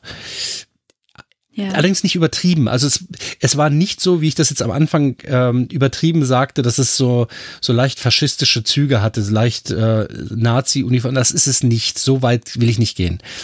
Aber es mhm. wirkt halt nach, ähm, also es ist grau, ne? Das ist halt keine, da, da ist nicht wirklich Farbe im Spiel, was halt erstmal schon mal sagt, wir sind ganz nüchtern und wir, ähm, wir müssen uns zusammenreißen, damit wir überhaupt überleben können. Also so ein bisschen, äh, wir haben keinen Spaß im Leben mehr, wir müssen hart, hart arbeiten. Und das war noch in Discovery irgendwie ein anderes Gefühl. Wir äh, wollen bei Discovery äh, in, im 23. Nee, es ist ja nicht 23, sondern 22. Doch 23. Jahrhundert war das, ne? Nee, 22. Äh, Discovery 23. Also schon, oh erste, ja. zweite Staffel 23. Genau. Mhm. Das 23. Jahrhundert. Und dort äh, hatte man ja versucht oder man, man war auf dem Weg, die eigene äh, gute Position einfach weiter zu festigen und ähm, ja in einer, also zumindest empfand ich es so, in einem guten Zeitalter weiterzuleben. Hm. Also im Grunde war ja jetzt äh, in, also am Anfang der äh, Serie Discovery das quasi ein Bogenschlag zwischen Enterprise, dem Blaumann, mhm. und TUS. Genau. Und dann wurde es halt ein bisschen schnittiger, aber immer noch blau. Und dann kam der große Schritt. Die Enterprise kam daher mit ihren bunten Uniformen. Genau, das moderne Bunte. ja, ja. Mhm. Worüber sich ja George so lustig aber machte. äh, auch interessant, oben am, also am Kragen wieder so ein Umsch Umschlagkragen, ne? Mhm. Tragen sie, wenn auch nur so auf einer Seite, aber so einen, einen gewissen Kragen. Und jetzt hier zum Beispiel in den, ähm, also hier der Auftrag 1964 war ja nicht militärisch, nicht autoritär und man hat sich bewusst immer dagegen entschieden, solche Krägen dran zu nehmen, ja, genau. ne? also wie wir ihn kennen. Ne? Und der äh, Admiral, und, Admiral Vance hat übrigens Schulterklappen mhm. mit äh, Dienstgradabzeichen auf den Schulterklappen, was deutlich militärisch mhm. ist. Ja, ja, auf jeden Fall. Und auch in TNG hat man sich noch sehr bemüht, ähm, auch bei den Zivilklamotten, ne, möglichst ähm, lässig, fließende Stoffe, mhm. keine Krägen. äh, wenn dann nur so ein Stehkragen, aber kein Umschlagkragen, vor allem keinen großen. Mhm. Ne? Ähm, lieber Pullover, lieber Rundhals oder bei den Herren, die ihre Brust zeigen wollten, auch oh, auf Gehalt, also wirklich auf Anfrage wie Patrick Stewart, ähm, dann gerne mit tiefen, lockeren, losen Ausschnitten, um so einen Casual-Look nochmal zu unterstreichen, mhm. Freizeit und ja. Gut, Freizeit und ist ja eine andere Geschichte. In, ja, genau, aber trotzdem sehen wir hier auch sehr spezielle Klamotten, ne? mhm. ne? also die extra dafür genäht wurden, wo man nicht auf die Idee kommen kann, dass sie das irgendwo von der Stange gekauft ja, okay, haben. Das Und stimmt. In Picard ist die Sache dann wieder ganz anders. In der Serie Picard, da sind wir im Jahr 2399. Hier sehen wir nochmal eine ganz andere Mode, auch eben in der Privatklamotte von Picard. Gut, er ist sehr viel älter geworden. Mhm. Er trägt jetzt hier nicht mehr brustfrei und, und lockere Seidenhemdchen. Aber Kragen, Krawatte, auch wenn es irgendwie ein besonderer Knoten ist. Mhm. Ähm, Jackett, ähm, richtige Jacken mit Krägen dran. Also für mich ist es ein ganz klares Zeichen, dass sich hier was gewandelt hat. Ne? Also hier gibt es niemanden im Hintergrund mehr, der mit der großen, mit dem großen Zeigefinger kommt und sagt: Moment, Moment, das sieht so autoritär aus. Mhm. So jemanden gibt es nicht mehr. Ne? Ja, genau. Und das sehen wir jetzt hier im 32. Jahrhundert ja auch ganz klar. Ja, richtig. Ja, gut, okay. Es ist eine ganz andere Zeit, ne? Also sowohl Picard jetzt mhm. als auch äh, die Discovery im 32. Jahrhundert. Vielleicht noch, noch einen Einschub, ähm, mhm. denn es äh, in der Zeit, in der Zeit des frühen 22. Jahrhunderts, als äh, oder schon früher im Grunde, also im 21. Jahrhundert, äh, 2063 gab es den Erstkontakt mit den Vulkaniern und dann ja auch direkt ähm, die Bemühungen, vielleicht von beiden Seiten, vielleicht auch mehr von der Erde aus, in, in, ähm, ja, in Verhandlungen oder halt eben auch in Handel zu treten mit den Vulkaniern. Mhm. Und die haben sich geweigert, also so zumindest äh, der B-Kanon, die Geschichte im mhm. Hintergrund, dass sie sich geweigert haben, mit verschiedenen Nationen auf der Erde Handel zu treiben und gesagt haben, wir brauchen einen Ansprechpartner auf der Erde. Und äh, es Vielleicht hat das mithin auch die Vereinigung der Erde zu ähm, vorangetragen. Da hat man dann die ähm, ECS gegründet, ähm, Earth's Cargo Service, also hier eine Vereinigung, die für die Erde Handel treibt und die Ansprechpartner ist für alle Belange äh, nach außen. Und die äh, betreibt dann zum Beispiel Frachter und äh, auf so einem Frachter der Horizon, also der ECS Horizon, hat ja zum Beispiel unser Mayweather, der Pilot, äh, der Steuermann auf der Enterprise, ähm, gearbeitet, beziehungsweise mhm. ist dort geboren. Das ist das Schiff seiner Familie. Und äh, beziehungsweise die haben die Lizenz von der ähm, ECS schon einfach sehr lange und sein Bruder übernimmt das Schiff und die Lizenz dann auch nach dem Tod seines Vaters. Also das ist die irdische Transportbehörde, die den Handel unterstützt, also die Handels- und äh, Frachtverkehr ähm, betreibt und eben auch die Schiffe betreibt. Und das, denke ich mir, hat eben sehr dazu beigetragen, dass auch die Erde sich vereinigt hat, indem sich solche Institutionen dann weltweit äh, gegründet haben. Also da haben wir einmal diese ESPA, die mhm. äh, Raumfahrtbehörde der Vereinigten Erde, und dann haben wir hier eben auch die Vereinigte ähm, Handelsgesellschaft. Aber so viel zur Nicht-Einmischung der, der äh, Vulkanier ne? auf der Erde. Naja, gut. Findest du, das ist so eine arge Einmischung? Naja, ich meine, aufgrund dieses äußeren Druckes hat sich was auf der Erde getan. Ich meine, nicht Einmischung, ne? Es ist ja deren höchste Prämisse, äh, scheinbar, und ganz offensichtlich ist, ist hauen die das? die auch über den, ja, ja, das schon. Äh, die sagen, ja, nee, wir dürfen das und das und das nicht tun, weil das könnte sich auf der Erde verändern. Äh, stell dir mal vor, äh, die Erde würde aufgrund dieses Druckes eben nicht so friedlich gewesen sein und hätte sich selbst weggebombt. Man hätte jetzt argumentieren können, dass das der evolutionäre Schritt ist, der der Erde definitiv bevorstand. So viel zur Nichteinmischung. Hm. Also ich sehe jetzt nicht unbedingt, dass die Vulkanier sich die Nichteinmischung auf die Fahne geschrieben haben. Ich glaube eher, dass die gucken wollten, dass wir auf der Erde keinen Quatsch machen. Dass wir nicht mhm. zur Bedrohung werden, dass wir nicht unkontrolliert rausfliegen. Und ein Stück weit hat Archer das ja auch gemacht. Das sagt er ja im Nachhinein auch. Mensch, waren wir blauäugig. Wie konnten wir denn einfach so naiv da rausfliegen und denken, wir werden mit offenen Armen empfangen? Ja, aber das also dachte ich halt auch sowieso immer. Wenn immer ich diese Folgen sehe, okay. denke ich so, ach mein Gott, was, was seid ihr naiv?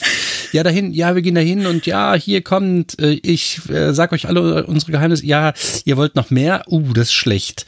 Ähm, also ich meine, wer denkt sich denn sowas nicht? Da muss man doch, also irgendwer wird sich doch Gedanken gemacht haben. Da sitzen wie viele Milliarden Menschen auf der Erde und keiner macht sich darüber Gedanken? Sehr unwahrscheinlich. Also, doch, das schon. Mh, ja. Das schon. Es gab also gerade in Enterprise hören wir auch immer Bestrebungen, wo es heißt, äh, es ist gefährlich. Vor allem, es gibt ja dann eben auch am Ende äh, hin, immer mehr die Bedrohung durch die Xindi zum Beispiel, mhm. ne? die sich ja allein dadurch bedroht sehen, äh, dass die Menschen so rauspreschen und äh, durch Gerüchte halber hinten raus quasi davon ausgehen, dass in der Zukunft die Menschen dazu führen, dass sie äh, aussterben. Und äh, ähm, also auf der Erde gibt es durchaus Bestrebungen, die sagen, wir sollten ein bisschen äh, bei uns bleiben. Es gibt da ja tatsächlich auch äh, eine Terroristen, terroristische Organisation. Ähm, ja, also es gibt äh, auf der Erde eben auch ähm, ja, Bestrebungen, für sich zu bleiben, ähm, möglichst nicht rauszufliegen oder zu viel rauszugeben, vor allem auch, nicht auf sich aufmerksam zu machen und vor allem auch eben äh, ja gewisse rassistische ähm, Tendenzen oder tatsächliche Organisationen und auch eine Terrororganisation, die sich da quasi gegründet hat, ähm, eben keine Fremden, äh, keine Außerirdischen auf dem Planeten zu lassen mhm. und möglichst für sich zu bleiben. Also isolationistisch. Ja, ja. Okay. Ja gut, okay, das sind ja aber Wie kann die, man denn die, da jetzt hin? Ja, die, die Vulkanier sind ja aber auch Isolationisten. Ja, es geht halt darum, äh, ich hatte gesagt, Nicht-Einmischung der Vulkanier und das führt ja dann Ach, zwangsläufig ja. dahin, ja. Okay, nee, das war ja nur, nur ein kleiner Einwurf, äh, ist mir nur gerade aufgefallen, naja, die sagten, äh, ja. die wollen halt mit einem, einem äh, Ansprechpartner handeln. Und das führte zu Veränderungen auf der Erde. Denn das, das ist ja passiert, ähm, gab es bisher nicht. Hm, gut, wobei ich fairerweise dazu sagen muss, es ist B-Kanon, ne? dass, hm, okay, dass das, ähm, ein Argument ist, warum sich die Organisation gegründet hat für die ganze Welt wir kommen ja jetzt zu dem Punkt, wo so langsam es zu dem Überbau geht. Oder äh, sagen wir nicht Überbau, sondern im Prinzip mhm. den Unterbau der Sternenflotte. Ja. Und zwar, ja, unbedingt. Äh, es gibt ja den zivilen Zweig, der, oder nicht, ja, im Prinzip den zivilen Unterbau, äh, der im Prinzip ja auch nötig ist, um das Ganze aufrechtzuerhalten. Wenn das denn nicht organisiert ist, läuft das ja alles vollkommen aus dem Ruder. Und zwar die Föderation. Und da äh, wissen wir ja jetzt in erster Linie noch gar nicht mal so viel, äh, weil wir auch nicht allzu viel sehen. Wir wissen, dass es äh, demokratisch ist und dass es einen Präsidenten gibt. Aber wie mhm. viel weiter geht das denn, was wir wissen? Also erstmal wissen wir, dass nach dieser Fünfjahresmission von Archer sich 2155 die Koalition der Planeten gegründet hat als Vorgängerorganisation der Föderation. Mhm. Das waren die Menschen Vulkanier, Andorianer, Denubulaner, Kordians, oh, ich kann die immer nicht aussprechen, Kordianten, die Regilianer und die Telleriten. Mhm. Okay. Genau, das sind zum Beispiel die, die wir in Discovery ähm, Staffel 3, Folge 2 gesehen haben. Also die Bergbaupersonen, ja. die Dilithium abbauen und andere schöne Dinge mhm. und die eben auch auf Kolonien leben, wie zum Beispiel hier in Discovery Folge 2, Staffel okay. 3. Jetzt habe ich wieder was Die gehörten alle mit zu dieser Koalition. Genau. Okay. Das sehen wir in ähm, äh, gegen Ende Enterprise, also Staffel 4, Folge 2021. Da sehen wir eben auch diese terroristische Vereinigung. Plötzlich kommen eben die ganzen Außerirdischen auf die Erde und jetzt spitzt sich halt die Lage zu und die Isolationisten, Isolo, Isolationisten, Isolationisten, genau ja, das ähm, die ähm, schlagen jetzt hier halt auch tatsächlich zu mhm. und wollen Druck machen, dass es nicht zu dieser Vereinbarung kommt. Und äh, kurz nach der Vereinbarung, und ja, die hat man eigentlich geschlossen, um ähm, sich friedlich zu begegnen, um sich zu helfen, um äh, Handel zu treiben, aber eben eher nicht, um sich in kriegerischen ähm, Auseinandersetzungen ähm, zu helfen, was die Erde auch ein Stück weit schwer trifft, denn ein Jahr später kommt es zum irdischen Romulanischen Krieg, der vier Jahre gehen wird. Und letzten Endes hinten raus können sie den, glaube ich, auch tatsächlich nur durch Unterstützung ihrer äh, Alliierten dann mithin für sich, ja, zumindest da, zu ihren äh, zugunsten austragen, ja, stimmt. Ähm, ja, ja, genau. Was mhm. sicherlich die Isolationisten zum großen Teil zum Schweigen gebracht hat. Jetzt hat man äh, fast eine Niederlage einfahren müssen und dank Hilfe von außen, die, die man ja vorher verschmäht hatte, entsteht jetzt ein wohlwollendes Verhältnis und man möchte sich jetzt auch gegenseitig schützen können. Ja, aber das, die Situation hatten wir ja vorher schon. Ne? Also es gab ja auch den Xindi-Angriff auf die Erde und die ähm, Gruppe hatte gesagt, wenn wir nicht rausgeflogen wären, hätten die gar nicht von uns erfahren und alles wäre gut gewesen. Haltet doch mal die Füße still und seid äh, zu Hause zufrieden. Ne? Und hier haben wir genau das Gleiche. Wenn wir nicht rausgeflogen wären, wenn Archer sich nicht den äh, Romulanern vorgestellt hätte und wenn die von uns nicht erfahren hätten, beziehungsweise wenn die Menschen so nicht aktiv geworden wären in Interaktion mit den Vulkaniern, mit den Andorianern, dann hätten die die politischen Bemühungen in dem Sektor der Romulaner gar nicht gestört, denn so wurden die auf uns aufmerksam. Ja, die Romulaner sind ja selbst auch Isolationisten, aber es gibt sicherlich auch Spezies, die nicht wohlwollend sind und selbst aktiv sind. Und wenn man dann die Füße stillhält, ist man im Prinzip durch ja. seine Passivität angreifbar. Ja, gut, aber in den beiden Beispielen war es eben die Aktivität der Erdbewohner, die dazu geführt haben, dass sie auf uns aufmerksam wurden, ne? Naja, gut, aber man musste ja, zu diesem Zeitpunkt war man ja noch, wie, wie du schon sagtest, ja blauäugig naiv, dass man da einfach so rausgeht mhm. und äh, denkt, alle sind einem wohlgesonnen. Äh, das führte ja dann eben dazu, dass man sagt, okay, wir, wir gründen jetzt dieses unter anderem auch Verteidigungsbündnis. Äh, das ist ein Bündnis für gegenseitigen Wohlstand, Austausch von Wissen, ähm, also vieler Sachen, aber eben halt auch, um sich militärisch gegenseitig verteidigen zu können. Oder eben, dass man die anderen Partner verpflichtet, dass die einem zu Hilfe kommen. Und das hat schon so seine, seinen Sinn, seine Berechtigung. Ne? Ich meine, das haben wir auf der Erde auch. Äh, wir, ich, ich meine, ich will jetzt nicht gut reden und Militär finde ich generell nicht ganz so prickelnd. Aber in diesem Fall ist es halt schon so, wir, wir sind in einem Bereich, in dem wir nach außen hin nicht viel wissen. Wenn wir also sagen, okay, wir gehen jetzt einfach, also die Füße stillhalten, ist halt automatisch anzunehmen, dass egal was da draußen ist, wohlwollend ist. Denn wenn die mhm. irgendwann auf uns zukommen und die sind aufgrund ihrer ja, Mobilität dort draußen einfach Technologien begegnet und haben, die haben durch ihre Aktivität Technologien entwickelt, die sie überragend stark machen und dann sind die nicht wohlgesonnen, dann überrollen die uns. Und deswegen ist es eigentlich sinnvoll, dass man sagt, okay, im friedlichen Auftrag und zur Selbstverteidigung schließen wir uns gegenseitig zusammen, unterstützen uns gegenseitig, sammeln Wissen und bilden unsere Gesellschaften weiter aus, dass wenn irgendwas passiert, auch wenn wir da draußen tätig sind und wir sind, wir Menschen sind halt so, wir gehen raus, wir nehmen unser Schiff und fahren auch mal so lange äh, in eine Richtung, bis wir wieder auf Land stoßen. So sind wir Menschen und das ist ja auch schon immer so gewesen. Mhm. Siehe Vorspann Enterprise. Dort sieht man eben mhm. diese dieses Abenteuergefühl, äh, was was der Mensch immer wieder auch sich in große Risiken begeben lässt. Und ja, dann bringt man auch mal die Pocken mit, egal wohin oder woher. Ähm, das passiert und so sind wir Menschen nun mal. Wenn man aber auf seinem vollen Hintern zu Hause sitzen bleibt, dann kommen irgendwann mal die Neandertaler, die sich auf einem anderen Kontinent entwickelt haben. Ich überspitze das jetzt einfach mal. Und wenn die hm. nicht wohlge wohlgesonnen sind, dann überrollen die uns, wenn die sich einfach viel weiter nach vorne entwickelt haben als wir, weil wir uns eben zu faul nach hinten gelehnt haben ich faul hört sich böse an. Man kann ja zu Hause bleiben, ne? Das ist ja auch nicht böse. Aber wenn man auf der Stelle tritt und ähm, einfach davon ausgeht, als wird alles gut werden und es kommt irgendwann mal etwas, das sieht man nicht vorher, dann kann es sein, mhm. dass man einfach überrollt wird. Und das muss nicht sein, dass das einfach deswegen passiert, weil man bösartig ist, sondern einfach, weil man passiv war. Deswegen, ja, Blauäugigkeit ist die eine Sache, aber zu sagen, äh, jetzt bleiben wir hier zu Hause, das ist keine Lösung. Das ist es nicht. Und deswegen finde ich es richtig, ja. wie, wie vorgegangen wird, dass man nach außen geht, aber eben vorsichtig, nicht blauäugig, wie es zum Teil Archer immer tat. Hm. Ja, und also das, was du gerade gesagt hast, dass man sich eben zusammenschließt, um sich zum Beispiel auch im Kriegsfall oder in sonstigen irgendwelchen schwierigen Situationen mhm. zu unterstützen, aber eben auch um Handel zu treiben, um sich ähm, auszutauschen, unterschiedliches ähm, mit unterschiedlichem Wissen, Ressourcen und so weiter. Mhm.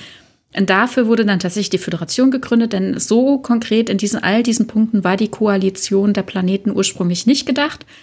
Aber dann also ähm, schon wenige Jahre nach äh, der ersten Koalition, ich glaube sechs Jahre später, 21, äh, 61 hat sich dann die Föderation gegründet. Mhm. Und das sehen wir dann in der allerletzten Folge Enterprise, Staffel 4, äh, Folge 22. Dies sind die Abenteuer. Und äh, dort sind äh, eben die vier Planeten, die wir immer als Gründungsmitglieder kennen, eben mhm. vereint auf der Erde zu Besuch, sind die Vertreter der Vulkanier, der Andorianer und der Telleriten. Und äh, insgesamt sind noch 18 äh, andere Würdenträger, also von 18 anderen Welten anwesend. Und Dr. Flox sagt schon, das ist ein sehr gutes Zeichen. Ich glaube, da werden sich ganz bald noch ganz viele anschließen. Mhm. Das ist ein ganz großer Schritt, den wir gerade begehen. Und sowas fühlt sich gut an. Das finde ich, das, das ist schön, weil es halt auch kein Militärbündnis ist. Also nicht ein Militärbündnis ist von wegen, wir haben vor, irgendwelches Land zu überfallen und ähm, deswegen schließen wir uns zusammen. Nein, das ist, wenn es militärisch gemeint ist, ein reines Verteidigungsbündnis. Und das ist gut. Hm. Ja, und eben auch ein Bündnis, um sich äh, auszutauschen, ne? um sich zu stützen mhm, und um genau. ähm, ja, Genau, sozialen Fortschritt äh, und besseren Lebensstandard zu äh, gewährleisten, genau. sich gegenseitig. Wissenschaft, ja. das ist halt immer ein großes Thema Austausch, ne? Ja. Und 100 Jahre später wissen wir dann schon, ähm, dass es dann schon über 30 Mitgliedswelten waren es, mhm. glaube ich, oder 30 genau, 30, ne? genau. sind. Also mhm, es genau. sind halt auch mal schätzt, geschätzte Zahlen, aber so genau ist selbst Tosta nicht gewesen. Ganz am Anfang, man sagt etwa 30 und da sieht man die Telleriten auch zum ersten Mal auf so einer Veranstaltung, die ich übrigens, diese Kostüme und diese Masken finde ich übrigens ganz scheußlich. Die neuen sind dann deutlich besser gewesen, aber die alten, die waren ja eklig. Aber gut, äh, da waren es noch 30 Mitgliedswelten. Äh, später kommen wir dann ja zu Zeiten von, äh, von TNG kommen wir dann ja auf etwa 150 Mitgliedswelten. Also explosionsartig ist das dann nach oben gegangen. Mhm. Und vor allem, das finde ich, sollten wir auch erwähnen, äh, zählen dazu auch so ungefähr 100, äh, ach Quatsch, Entschuldigung, hund, ähm, 1000. 1000 Kolonien. Mhm. Und äh, das sind hauptsächlich eben auch Kolonien von Menschen. Und hier sieht man genau das, was du gesagt hast, ne? Also wir sind schon immer äh, mhm. irgendwie ins Schiffchen gestiegen und losgesegelt. Also hier wurde eben auch ins Raumschiff oder in den Frachter gestiegen und irgendwo kolonialisiert. Und kann man halt auch ein bisschen kritisch sehen. Das ist ja ganz häufig in Star Trek auch der Ursprung äh, diversen Ärgers. Ne? Mhm. Ne? Also dass sich andere ähm, ja, da bedrängt fühlen, als sie sagen, okay, hier wollte jetzt niemand leben, aber dass ihr hier seid, gefällt uns auch nicht. Ja, aber auf der anderen Seite könnte man ja auch für solche Fälle irgendwelche Grundsätze, Direktiven oder was auch immer schaffen, dass man diesen Leuten was an die Hand gibt und sagt, ja, okay, wenn dort irgendwelche Probleme auftreten, innerhalb von, ich sage jetzt mal, 100 Jahren, auch wenn da schon über eine Generation oder zwei Generationen verbracht wurden, dann müsst ihr da halt wieder verschwinden. Ähm, und natürlich ist das nicht unproblematisch. Verstehe ich absolut. Aber wenn du irgendwo hinkommst, äh, es muss ja irgendwelche Regelungen geben. Und die gab es ganz am Anfang natürlich noch überhaupt nicht. Und ähm, ehrlich gesagt, so genaue Direktiven in jegliche Richtung, das sieht man ja eigentlich auch noch nicht. Oder gibt es irgendwie eine genaue Verzeichn ein genaues Verzeichnis der Direktiven der Föderation oder der Sternflotte? Weißt du das? Na, es gibt einige, die benannt sind, äh, allerdings halt nur, weil es in einzelnen Folgen halt schon mal vorgekommen ist. Ne?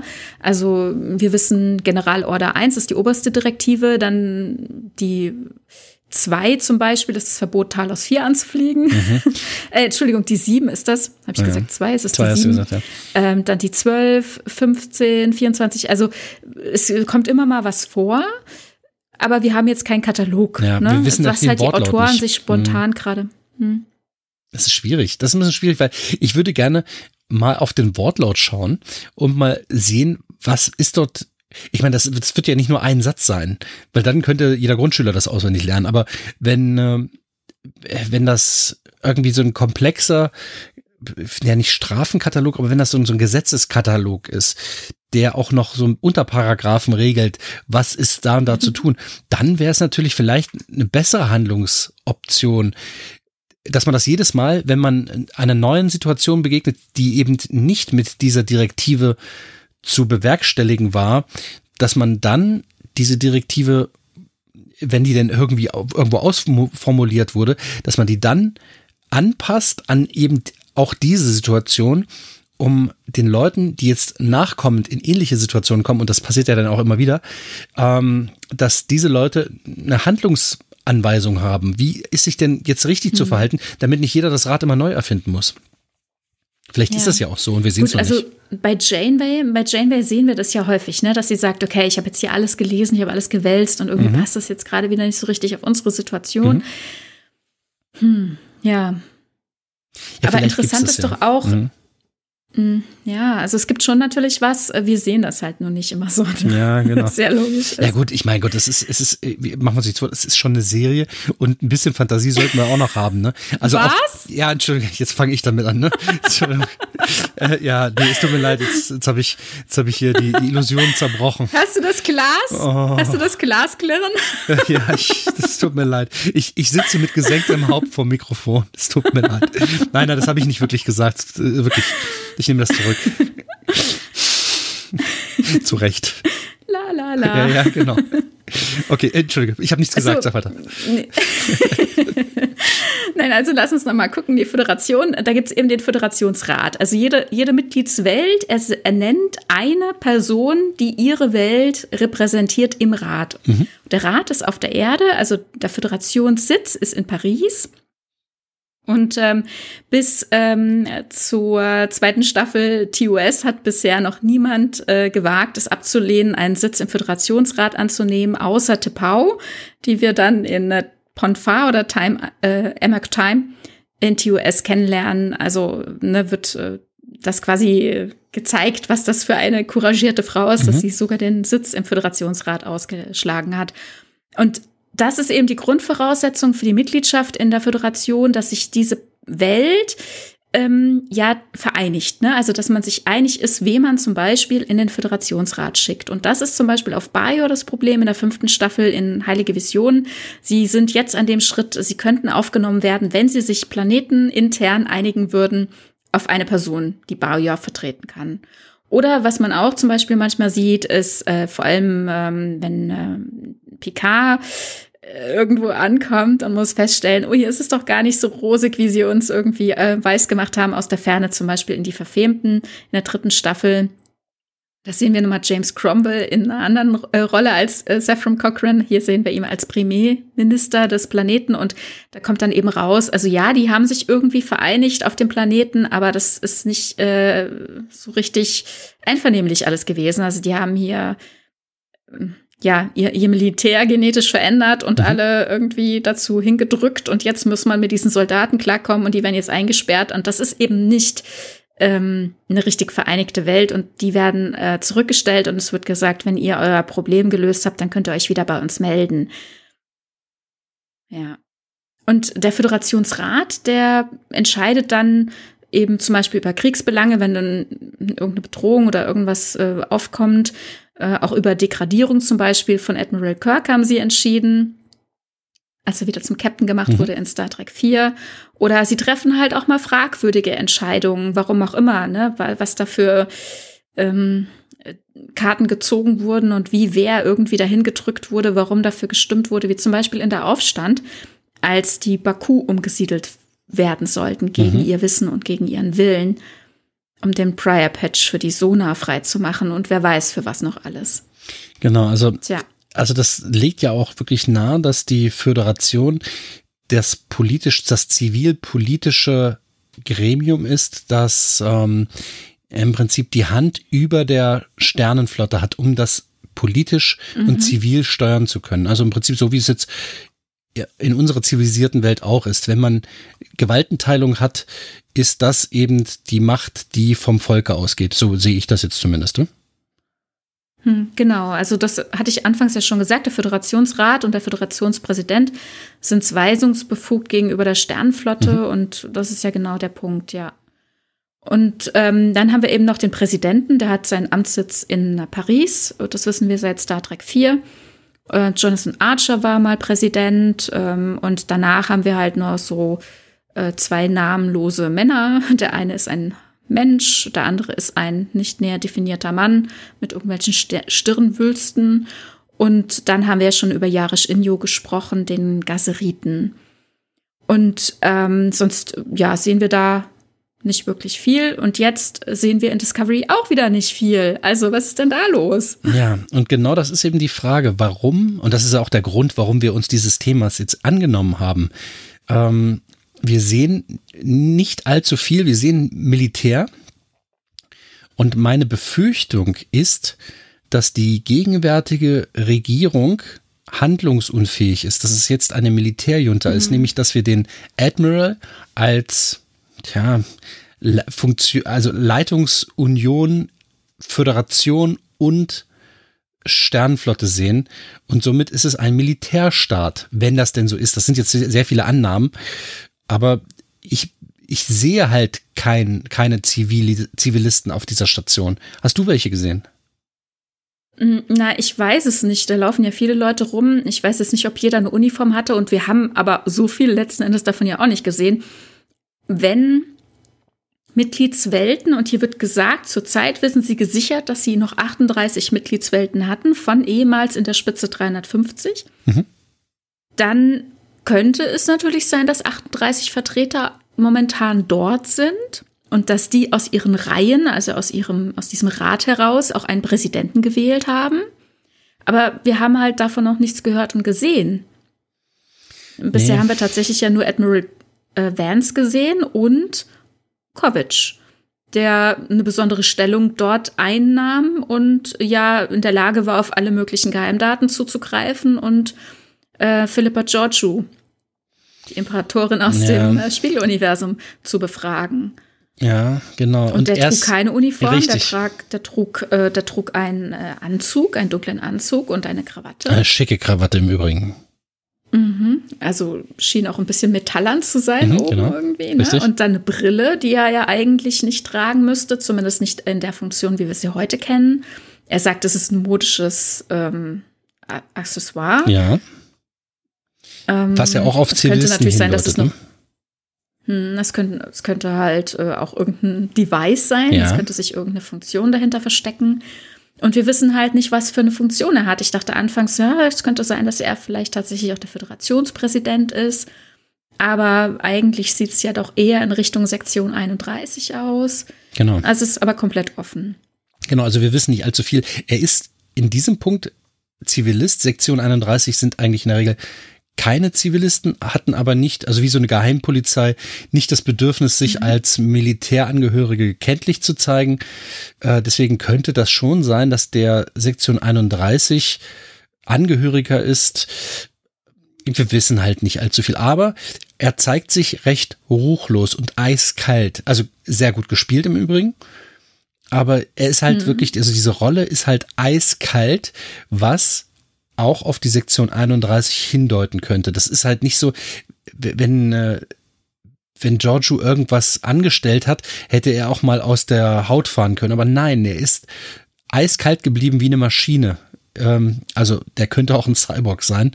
Ähm, nee, aber er ist eher ebenbürtig, ne? Also, absolut. Ja, ja. Deswegen wirkt ja. es sehr irgendwas Schnittstelle Sektion 31 und ich sage jetzt das böse Spiegel-Universumswort, Spiegel-Universumsmitglied, also oder, oder mhm. Ab, Abkömmling, wer weiß. Also das wissen wir einfach nicht. Es lässt viel Raum zu Spekulation. Ähm, Und er verschwindet danach ja auch wieder. Wir sehen ihn nicht mehr. Wir wissen nicht, wo er äh, ist oder ob er überhaupt noch existiert oder in, welcher, in welchem Zustand er vorher war. Oder ob ihn überhaupt auf der Station irgendwer kennt. Uh. Ja, genau. Naja, ich meine, er hat da seine Räumlichkeiten, er hat da seine Holos, die ja. er benutzt hat, ne? Also ein Vance wird doch wissen, dass ein Kovic da ist, oder ja, nicht? Hat er den Namen genannt? Also ich, ich, das ist jetzt sehr spekulativ. Wünschenswert, ne? Wäre das, dass der Charakter, den ich ja als sehr positiv empfinde, also als, als gut im Sinne von ethisch gut, dass der Vance davon weiß und das dann auch gut heißt, wenn es denn auch gut ist und nicht, wenn es denn schlecht ist, was der Kovic macht. Aber ich sehe ja nicht, dass der Vance sagt, hier der, der Kovic, der macht das und das und der verhört die und die. Der, es wird nicht zur Kenntnis genommen. Entweder ist äh, Kovic unbekannt, ein Zivilist, oder er darf dieses so tun im Auftrage von beispielsweise Sektion 31. Aber es ist so viel Raum, ähm, ich könnte jetzt so viele Events sagen, dass, dass es eigentlich fast am Ende irrelevant ist, was ich behaupte, aber es könnte ja, ja. sein, dass der auch im Untergrund ist. Mhm. Hm, ja, also es wird die nächsten Wochen, denke ich, irgendwie geklärt werden. Spätestens im Januar wissen mhm. wir mehr. denke ich zumindest. Ja, das ist dass ja, wir klar. erfahren haben, was dort alles ist, wer dort alles ist, ob dort mhm. tatsächliche Föderationsvertreter zu finden sind oder ob zum Beispiel Admiral Vance hier alleinig entscheidet und handelt und man mhm. quasi gar keine Föderationsentscheidungen mehr hat, also gar keine, na, wie sagt man, also keine Bevölkerungsvertreter. Äh, genau, keine Demokratie mehr. ja. Genau. Ja. Hm. Also es, ja, es, es sieht, es sieht insgesamt ein bisschen nach Militärstaat aus, muss ich sagen.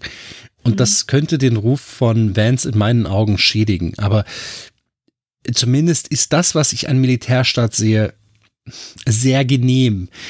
Ah, ich mag das nicht. Militärstaat und genehm in einem Satz. Ah, schwierig. Na gut. Na gut, wir haben aber auch tatsächlich noch nicht sehr viel gesehen. Ne? Mhm. Jetzt die letzte Folge, da wurden Aufträge verteilt. Da hieß es, ihr fliegt ähm, dahin, die brauchen Replikatoren, ihr fliegt dahin, die brauchen dies und dies. Mhm. Ähm, und äh, die Discovery bleibt hier bei mir, weil ich ganz schnell vielleicht irgendwo hinspringen muss, um äh, einzugreifen, wenn hier die ähm, äh, Emerald Chain. Smaragdkette, wie, ja, wie nennt man die denn? Also was sind denn die, sind die ähm, ja, es ist ja keine Spezies. Würde ich jetzt nicht sagen. Es ist, nein, also es ist halt ein Zusammenschluss, die ja. halt ähm, auf eigene Kosten ähm, Piraten könnte man sagen. Ne? Ja, Piraterie im Grunde, ja. ja. Ausbeutung. Das ja. sehen die bestimmt anders. Und, hm, ja, das sehen sie vielleicht anders. Ähm, ich habe halt gedacht, wenn man die Kommunikation direkt wiederherstellen könnte, denn die Discovery könnte ja direkt an Stimmt. diverse Subraum-Relaisstationen springen und die möglichst schnell reparieren. Aber dann hat man vielleicht auch nur für kurze Zeit dann wieder Kontakt zu vielen Planeten. Denn es wird ja in Smaragdketten Interesse sein, eben das auch wieder zu zerstören.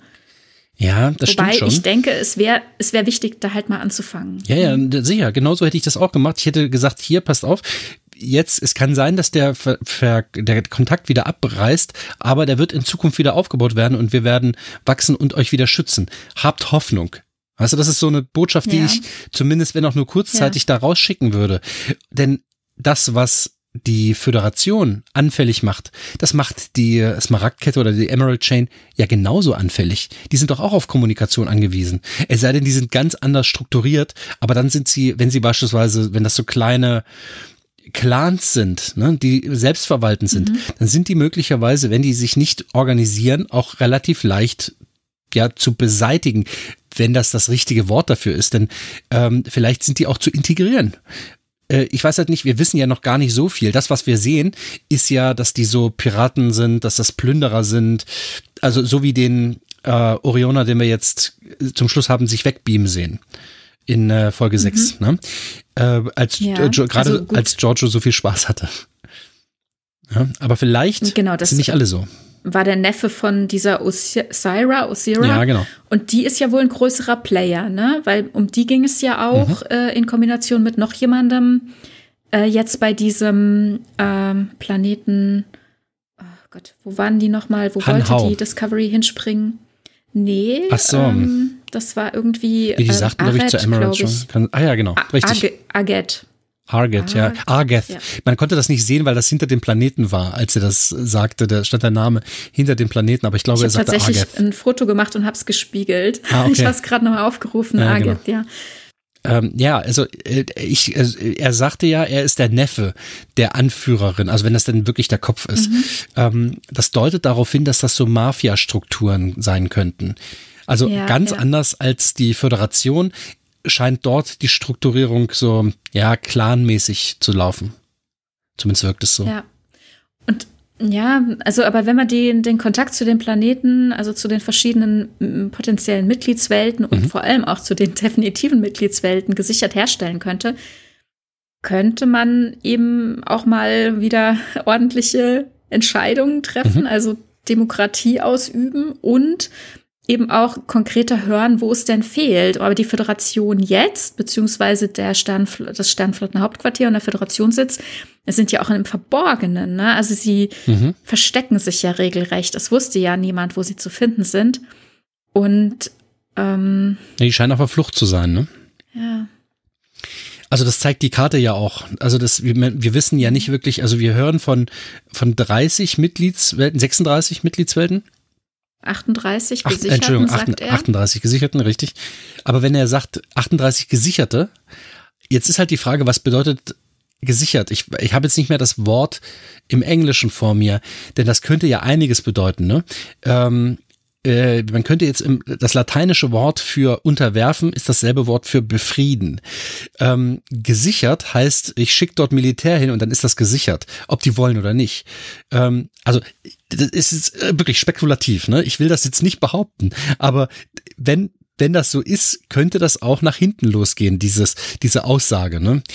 Ähm, okay, also, aber das nur rein spekulativ. Vielleicht und ich hoffe doch, dass es nicht so ist. Ich hoffe doch, dass das freiwillige Mitglieder sind. Also Mitglieder im Sinne von, ähm, ja, wir möchten Mitglieder der Föderation sein. Nicht, weil ihr euch, äh, weil ihr uns unterpresst, erpresst oder unterdrückt, sondern aus freien Stücken, weil eure Ideale gut sind. Und da kommen wir eben auch mhm. nochmal auf den Punkt, was ist denn die Föderation? Was, was macht die denn überhaupt aus jetzt? Ähm, sind diese Welten gleichgeschaltet? Und das sind sie ja scheinbar nicht sondern es sind halt demokratische, Nein, demokratische Mitglieder, die dann in so einem also äh, eine Art Kongress ihre Abgesandten schicken, die dann diese Welten vertreten, um dort ja in Konsens zu finden. Und das ist ja doch sehr föderal. Ich meine, deswegen heißt es ja auch Föderation. Es ist halt föderal und im Endeffekt ja dann auch demokratisch, um ähm, ja gemeinsam Gutes zu bewirken. Und äh, in der Spitze, also im, bei, im Zeitraum von TNG waren es 150 Mitgliedswelten. Das kann schon mal ganz schön chaotisch wirken oder werden. Ähm, aber das scheint gut organisiert zu sein. Und selbst wenn sie dann 380 oder 360, ich weiß nicht, 350 sagtest du, glaube ich, ne? 350 Mitglieder waren, das kann schon sehr, sehr ja. chaotisch werden. Aber wenn das wirklich so gut funktioniert, wenn diese Föderation, also dieses föderale System, äh, ich, deswegen ist dieses Wort so ein bisschen verwirrend, wenn das föderale System so gut funktioniert, dass man nicht nur allen gerecht werden kann, sondern dass man auch Ressourcen hin und her schieben kann, ohne dass es Neider gibt und so weiter, ja, dann, dann ist das natürlich eine Sache, die äußerst erstrebenswert ist. Also Demokratie auf einer interplanetaren Ebene. Hm. Also jetzt hatten wir in der Vergangenheit ja also auch schon die Situation, dass also ich genau in der Vergangenheit, ne? Ich weiß, also Kirk beispielsweise ist wohin geflogen und dann hatten wir zum Beispiel den Planeten, auf dem Landru, äh, also die Folge Landru und die Ewigkeit gesehen haben, in dem dieses Supercomputer Landru ja dann immer die rote Stunde ausgerufen hat und man sich da eben dann also in der Zeit um sein Leben fürchten musste. Und da kommt Lower Decks ins Spiel, denn ich meine, es wäre die letzte Folge der ersten Staffel Lower Decks oder vielleicht auch erst die vorletzte, die neunte. Ich meine aber, es ist Folge 10, No Small Parts, in der Captain Freeman äh, aufwirft, weil dort kommen sie genau zu dem Planeten wieder, ähm, hin, im mhm. Zweitkontakt jetzt und, und stellen fest, dass das halt nicht geklappt hat, was Kirk dort etabliert hat. Also von wegen, ich schalte euren Supercomputer hier aus und dann lebt ihr jetzt hier mal ordentlich, ne? und sie kommen hin und stellen fest, ach nee, die haben den Computer wieder angemacht, die haben den, haben sich von dem überreden lassen, ihm wieder zu gehorchen und ähm, das hatte nicht funktioniert, da irgendwie Warnzettel aufzuhängen und ein Absperrband hinzumachen. Mhm. Und sie zweifelt halt an der Praktikabilität dieser Flottenaktivitäten. Also einfach mal hinfliegen, dort nach dem Rechten gucken mhm. und dann zu sagen, so, wir sind fertig, alles wunderbar und wir gehen wieder. Die Leute allein zu lassen, ist es halt dann doch nicht, ne? Genau, das ist die Geschichte, die du vorhin schon nanntest mit Jonathan Archer. Ja, wenn, äh, mhm. wenn man die Leute da alleine lässt, die sich aber vorher in ihr eigenes Korsett gepresst haben. Ich meine, diese Geschichte um diesen Planeten, da wo Landru ist, die ist ja schon ein bisschen abstrus, ne? Aber ja, natürlich. Äh, dann, dann aber ist, ist halt da diese Maschine. Beispiel, ja, ja, es, ja. ist, ein, ist ein gutes Beispiel, dass wenn die Leute alleine gelassen sind, wenn eben die nicht in diesem Verbund sind, wenn die nicht kommunizieren, ja, dass das dann eventuell wieder rückläufig ist. Und ist vielleicht auch ein Beispiel für ich sage jetzt mal, so eine, so eine internationale Militärpolitik, dass man ein Land in die Demokratie bombt und dann sagt, ja, Gratulation, jetzt seid ihr frei und dann wählen die halt einfach radikale Führer. Ähm, ist halt vielleicht eine Metapher dieser Zeit, ne? Also, dass die, mhm. dass die Demokratie eben nicht mit Bomben irgendwo hingeworfen werden kann. Hm. Ja, nicht so, nicht so einfach. Mhm. Ne? Also Freeman kommt ja zu dem Schluss, dass irgendwie die Art und Weise, wie sie bisher agiert haben, nicht so befriedigend ist und dass man manchmal halt auch jemanden braucht, der auch mal gegen die Regeln geht und mhm. einen ungewöhnlichen Weg geht, damit die Sache ja einfach besser ähm, mit, mit der Sache einfach besser umgegangen wird oder nachhaltiger gedacht wird mhm. oder ja, ja. Und ich bin gespannt, was uns das dann in äh, Lower Decks Staffel 2 bringt. Oh, ich bin so gespannt, das glaubst du ja. Ja. So toll. Oh mein Gott, ich liebe diese Serie. Ja, ich auch. Die ist grandios. Und also ich meine, äh, entschuldige, jetzt nochmal Disclaimer, ne? Ähm, wir sind extra nach Kanada geflogen, um die zu sehen, denn in Deutschland ist die noch nicht zu sehen gewesen. Ähm, deswegen ist, wenn ihr die noch nicht gesehen habt, und zweifelt. Wir legen ne? sie euch ans Herz. Bitte schaut euch die an. Wenn ihr TNG und Humor mochtet, dann schaut euch diese Serie an. Die ist ganz großes Kino. Die ist toll. Also wir fanden die super. Wenn ihr schon mal in eurem Leben Humor mochtet. ja, genau. genau. Wenn ihr so viel lacht ja, wie, wie also ich. Ihr, ihr, wisst, was ich meine. Das ist, also die Serie ist eine Liebeserklärung an Star Trek, ja, meiner genau. Meinung nach. Richtig. Und da wird ein, ein, Feuerwerk an, an Rezensionen und, und Rückblicken geliefert wirklich ganz, ganz großartig. Also, wenn ihr die Chance habt, schaut sie euch an. Ganz großes Kino. Okay, entschuldige, das ist äh, abgeschwiffen. Nee, alles, alles gut. Also, und aber das greift jetzt auch nochmal auf, mhm. auf, ähm, ich, ich musste wirklich lachen bei Discovery ähm, Folge 5, Staffel 3. Mhm.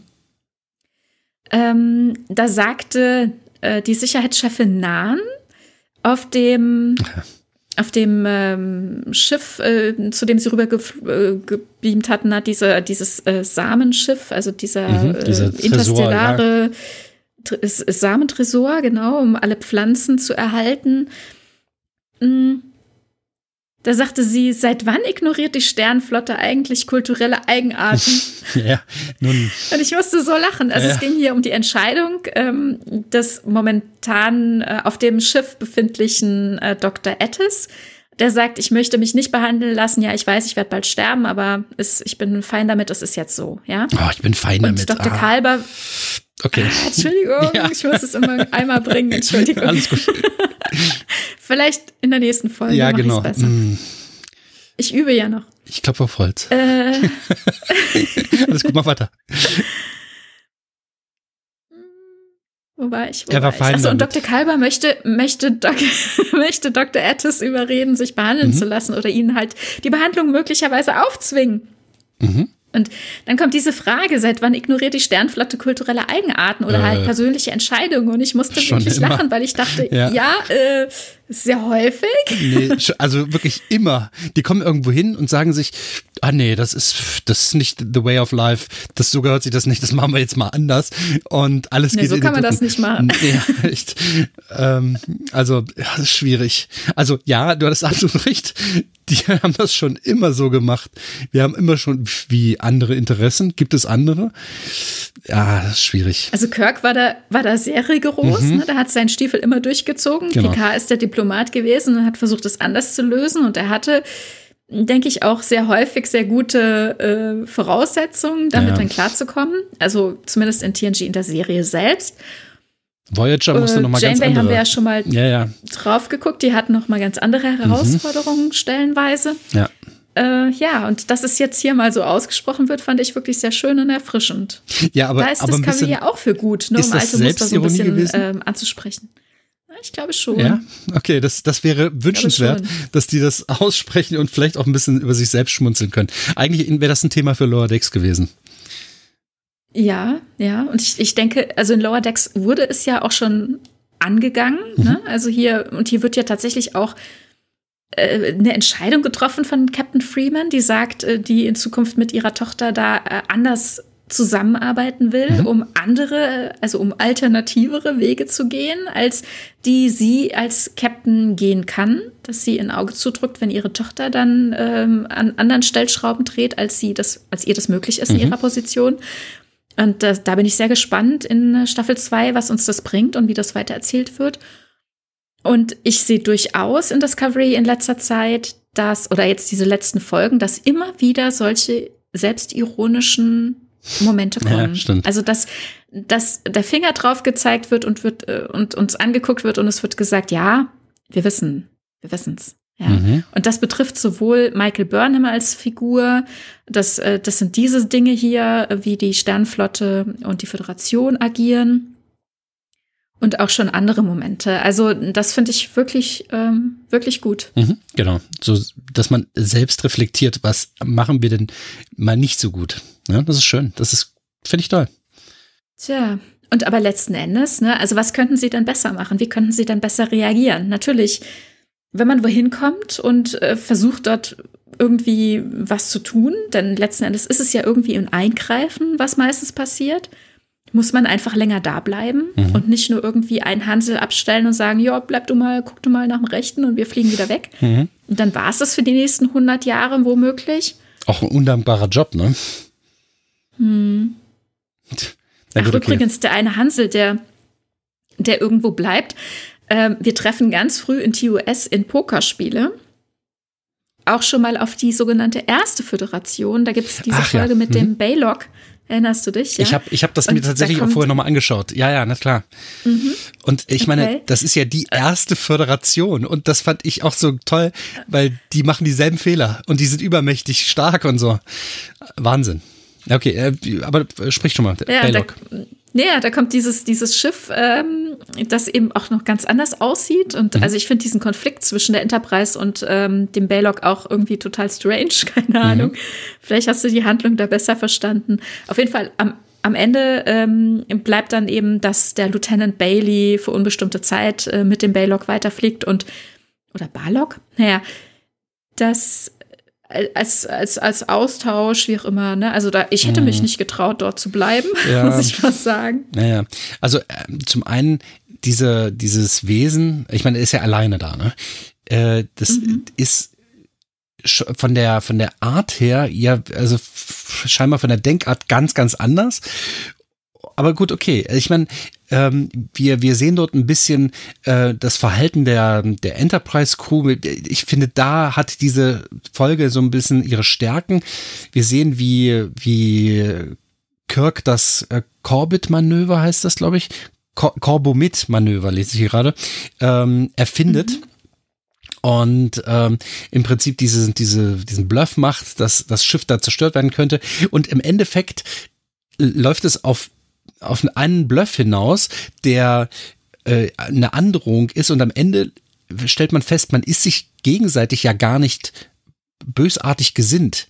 Also rein theoretisch mhm. ist diese erste Föderation ja ein viel größeres Ding. Und ich glaube, ich bin mir jetzt nicht mehr sicher, sind die dann am Ende nicht sogar Teil der Föderation, diese, diese Spezies?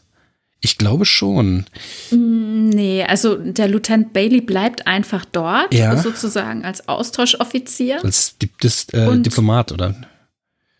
Ja, bleibt, an, ne? bleibt einfach dort für unbestimmte Zeit. Und wir erfahren nicht wirklich was nochmal darüber.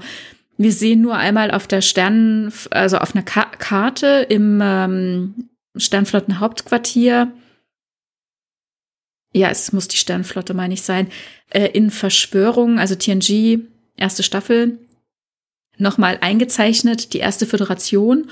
Und wir erfahren auf Deep Space Nine nochmal, dass das Getränk, das Baylog trinkt, äh, dieses Tranja-Getränk, mhm. das ähm, auch in, äh, im Quarks erhältlich mhm. ist. In DS9, ja, stimmt. Also es gibt, es gibt dann irgendwie einen Austausch. Ne? Also man kann jetzt davon ausgehen, dass es wahrscheinlich diese erste Föderation noch gibt. Wer auch immer dort alles dazugehört, ne? wo auch immer die genau sind. Mhm. Ja, aber ja. man könnte also davon ausgehen, ich meine, das nennt sich ja auch Föderation. Das heißt, mhm. es ist möglicherweise so, dass das auch mehrere Spezies sind, zumindest mehrere Planeten. Mhm und äh, im Prinzip das Gleiche machen, wenn nicht sogar dasselbe, wie ja. die Föderation ja. der Planeten, Vereinten Föderation der Planeten. Mhm. Und äh, im Prinzip ist das wie so ein Konkurrenzunternehmen, nur von einem anderen Planeten startend. ähm, und ich meine, die sind, man ist sich ja nicht bösgesinnt. Ne? Rein theoretisch könnte ich mir vorstellen, dass sie sich halt und eingliedern. Aber dadurch, dass das die erste Föderation ist, wäre es ja eigentlich sinnvoll, dass man sich denen untergliedert. Mhm. Ja, aber gut, ja. wir hören halt nie wieder was von denen, weil das dann noch am Ende zu abwegig ist. Ne? Aber es ja. scheint demokratisch gut, irgendwo zu sein oder irgendwie jedenfalls positiv. Mm, ja, ja. Man weiß es nicht. Mhm. Also wir kennen ja also in, innerhalb von Star Trek doch einige Zusammenschlüsse oder Verbünde, ne? Halt unterschiedlicher Motivation. Beziehungsweise vielleicht manchmal nicht so ganz die Ideale der Föderation lebend und deswegen halt dann irgendwie anders zusammengeschlossen. Also nicht der Föderation angeschlossen. Oder auch einfach nur deswegen nicht angeschlossen, weil man sich nicht ähm, unterordnen will. Im mhm. Sinne von, es wäre zwar nichts anderes, aber ja, dann muss das hier auf der Erde sein und das wollen wir alles nicht. Ne? Die, Menschen, die sind immer so, ja, ja. Die, die Menschen, die sind ja jetzt halt auch auf eine bestimmte Art und Weise, ne? Und ja das ist nicht jedermanns Geschmack oder mm, dann gibt es kulturelle Differenzen. Ja, und vor allem, wenn das Föderationsgebiet so groß wird, dann hat man halt auch noch mehr Schwierigkeiten, sich auszutauschen. Ne? Ja, gut, aber dafür ist die Föderation ja eigentlich da. Ne? Das ist die Aufgabe der Föderation, ähm, gemeinsam eine Lösung für diese etwaigen Probleme zu finden. Wenn die Probleme zu stark werden, und das ist halt die Frage, ähm, genauso wie äh, im, äh, im Sezessionskrieg der Vereinigten Staaten, äh, ich meine, ist halt auch die Frage gewesen, haben denn die einzelnen Staaten überhaupt das Recht, aus der Föderation auszutreten? Ist es denn dann überhaupt eine Föderation, wenn man nicht austreten kann? Und genau das Gleiche ist jetzt halt hier auch die Frage. Nimmt man sich dieser ersten Föderation an und verleibt sie wie Hawaii ein oder ich, ich weiß ja nicht, was eine passende Analogie ist. Ähm, oder ähm, wenn jetzt einige dieser Mitglieder austreten wollen, sagt man sich dann, natürlich habt ihr das freie Recht und wir regeln das und dann seid ihr wieder raus und fertig. Ähm, oder ist es halt so wie ähm, ich, ich sage jetzt mal hier in Europa äh, das Beispiel Großbritannien, das austreten möchte und dann sagt man sich, ja, okay, das wird ja irgendwie gehen und dann, dann lässt man die halt raus. Äh, auf der anderen Seite ist es so, wenn ähm, Schottland aus Großbritannien wiederum austreten möchte, das ist natürlich dann wiederum ein ganz riesiges Problem und das darf auf keinen Fall passieren. Ähm, ist das dann wiederum Imperialismus und diese Fragen stellt man sich dann halt schon. Ne? Die Föderation mhm ist die tatsächlich ein, ein freier Verbund? Sind das einzelne Planetenstaaten, die da Teilnehmer sind und haben die das Recht tatsächlich zu sagen, ich will halt beispielsweise den anderen Planeten, den möchte ich hier nicht im Verbund haben oder wir haben das Problem oder wir regeln das eben zusammen oder wir treten aus diesem Verbund aus, weil uns die Bedingungen keine Vorteile verschaffen. Das sehen mhm. wir ja alles nicht. Ja, das können sie. Ja. Doch, das, das sehen wir, das ja? können sie. Ne? Also sie entscheiden ja zusammen über die Aufnahmen und es könnte ja durchaus sein, dass, dass jemand sagt, okay, die Mehrheit jetzt hat, äh, die Mehrheit hat entschieden, der Planet wird aufgenommen und es geht gegen unsere Vorstellung, wobei das halt ja, was, was soll denn das sein? Ne? Was, ja, ja. was für Vorbehalte hat man denn da? Ne? Es könnte durchaus sein, dass dann deswegen jemand austritt. Und wir haben das ja zum Beispiel in Picard gesehen, ne? dass, dass es hieß, wenn wir als Föderation jetzt hier den Romulanern helfen sollen und unsere ganzen Ressourcen für mhm. Jahre und Jahre da reinbuttern, um den, die Romulaner zu retten, die uns, die, die ja uns noch nicht mal sehr friedlich gegenüberstehen, ähm, dann treten wir aus. Und ich glaube, wie viel ähm, hatten dagegen gestimmt? Irgendwie, es war erheblich. Mhm. Es war wirklich erheblich, wie viele. Ich glaube, ein Drittel wollten austreten oder es sind sogar ja. einige ausgetreten. Kann ich auch verstehen, aber weil, das, weil die halt nicht Teil der Föderation sind. Äh, stell dir vor, wir würden jetzt, äh, die Briten treten aus der Europäischen Union aus, verlassen dieses Bündnis. Ja gut, weil und am Ende. Weil jetzt hier bei Picard die Ziele ähm, für jemanden anders waren, der nicht ähm, föderiert ist. Das meinst du? Ja, ne? genau, richtig, weil das außerhalb dieses Bündnisses ist. Ähm, dann könnte ich mir also vorstellen, dass man sagt, okay, nein, das tun wir nicht, denn also entweder kommen die in unser Bündnis und das werden die sicherlich nicht tun. Dafür sind die halt auch viel zu groß. Ähm, also wenn sie das nicht tun, wenn sie das nicht in Kauf nehmen, dann schicken wir auch keine Hilfe. Das ist natürlich äh, fraglich, ob das ethisch gut ist. Ne? Das ist moralisch sicherlich keine gute Entscheidung.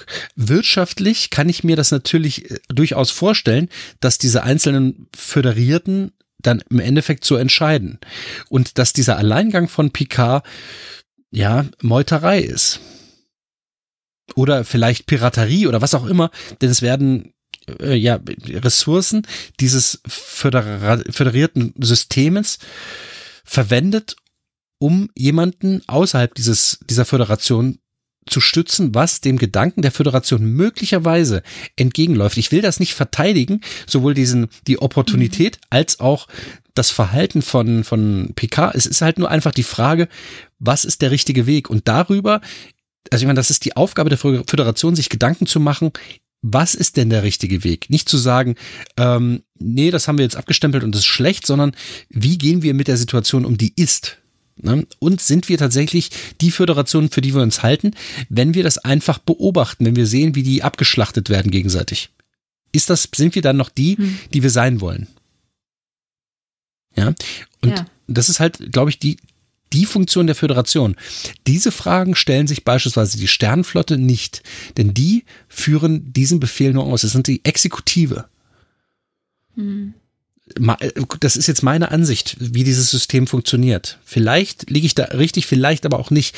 Wenn ihr lieben Hörerinnen und Hörer da draußen der Meinung seid, dass das, was ich da gerade gesagt habe, einfach falsch ist oder es gibt Ansätze, die anders sind oder richtig sind, bitte hinterlasst uns das. Ne? Also das ist ganz wichtig, dass wir da auch erfahren, wo wir denn da falsch gelegen haben. Also ich jetzt in diesem Fall. Ja, oder, oder was es halt für verschiedene äh, Vorstellungen gibt und Perspektiven, denn wir kriegen hier nicht äh, wahnsinnig mehr, als wir jetzt schon erwähnt haben, von Star Trek selbst an die Hand. Mhm. Und was ich eben noch sagte, ähm, diese Geschichte mit, dass es halt irgendwann auch schwierig werden kann, sich überhaupt auszutauschen. Also klar haben wir im 24. Jahrhundert und die Jahrhunderte danach auch erstmal noch gute Möglichkeiten, sich zu treffen und auch zu kommunizieren über Subraumrelais etc. Äh, aber wir haben uns ja im Vorfeld jetzt hier auch den Raum angeguckt innerhalb unserer Milchstraße, den die Föderation äh, bis dato angenommen, äh, eingenommen hat, also im, bis ins 24. Jahrhundert. Und das ist ja doch von der Fläche her ein recht kleiner Raum. Mhm. Und auch der äh, erforschte Raum, also den Sternflotten äh, Schiffe bereist und kartografiert haben, der ist ja auch nicht so wahnsinnig groß. Ne? Und wenn wenn es halt immer weiter rausgeht, irgendwo äh, gibt es dann, glaube ich, einfach Grenzen. Ne? Mhm. Also kann es eine vereinigte Milchstraße geben? Ich weiß es nicht. Ich glaube nicht. Also irgendwie. möglicherweise sind dann, ich meine, die Frage ist halt, warum sollte man eine vereinigte Milchstraße haben? Ähm, solche Gebilde, solche politischen ja. Gebilde wie Staaten, ich meine, so im Prinzip ist das sowas ähnliches, sind eigentlich ja. nie anders entstanden als durch Druck von außen. Es sind Kriege gewesen, ja, Bedrohungen. ja. Riesenprojekte. Das sind Interessensgemeinschaften hm. und also eine vereinigte Milchstraße, dafür gibt es wahrscheinlich einfach gar kein Interesse. Ne? Es sind genau. immer regionale Gegebenheiten, die einen dazu bringen, sich zu verbünden. Richtig, genau. Und sich vor Ort zu helfen mit Ressourcen, mit Wissen äh, oder zu verteidigen gegen andere oder womöglich äh, eben andere anzugreifen.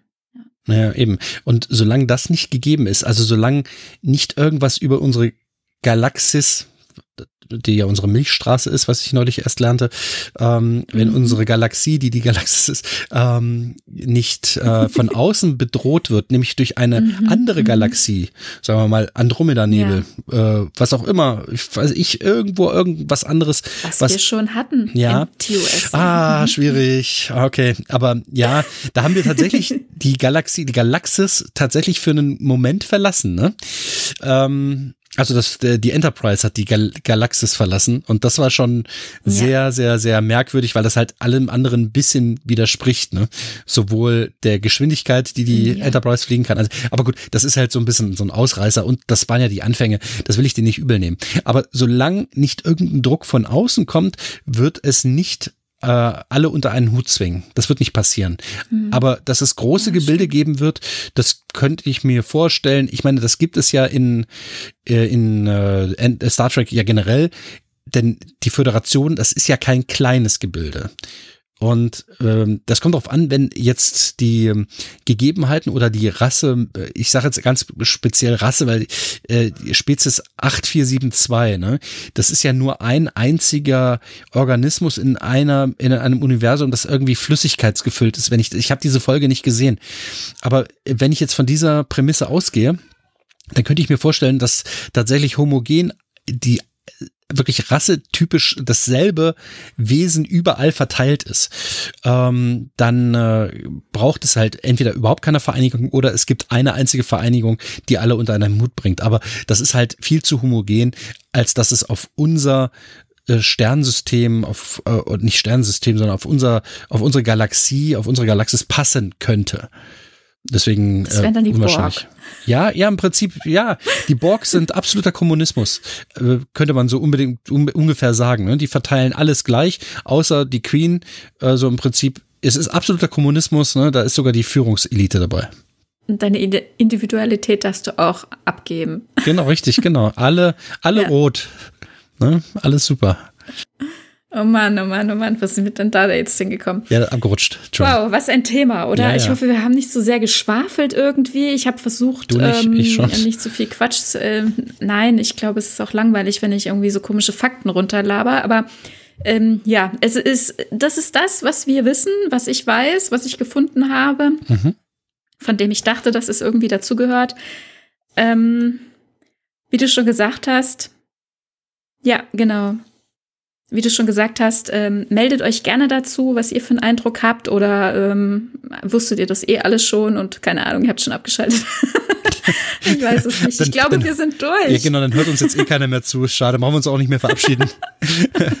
also, wenn ihr irgendwas habt, ich, wie ich es auch gerade schon sagte, ne, wenn es irgendwas gibt, äh, wo ihr sagt, nein, da bin ich überhaupt nicht mit vereinverstanden, was ihr da gerade gesagt habt, oder ihr habt irgendwas, wo ihr da beitragen könnt, äh, weil das ist auch wieder so ein Feld, das ist ganz schön weit offen, lädt ziemlich zu Spekulationen ein und es, ist, es sind zu viele Lücken.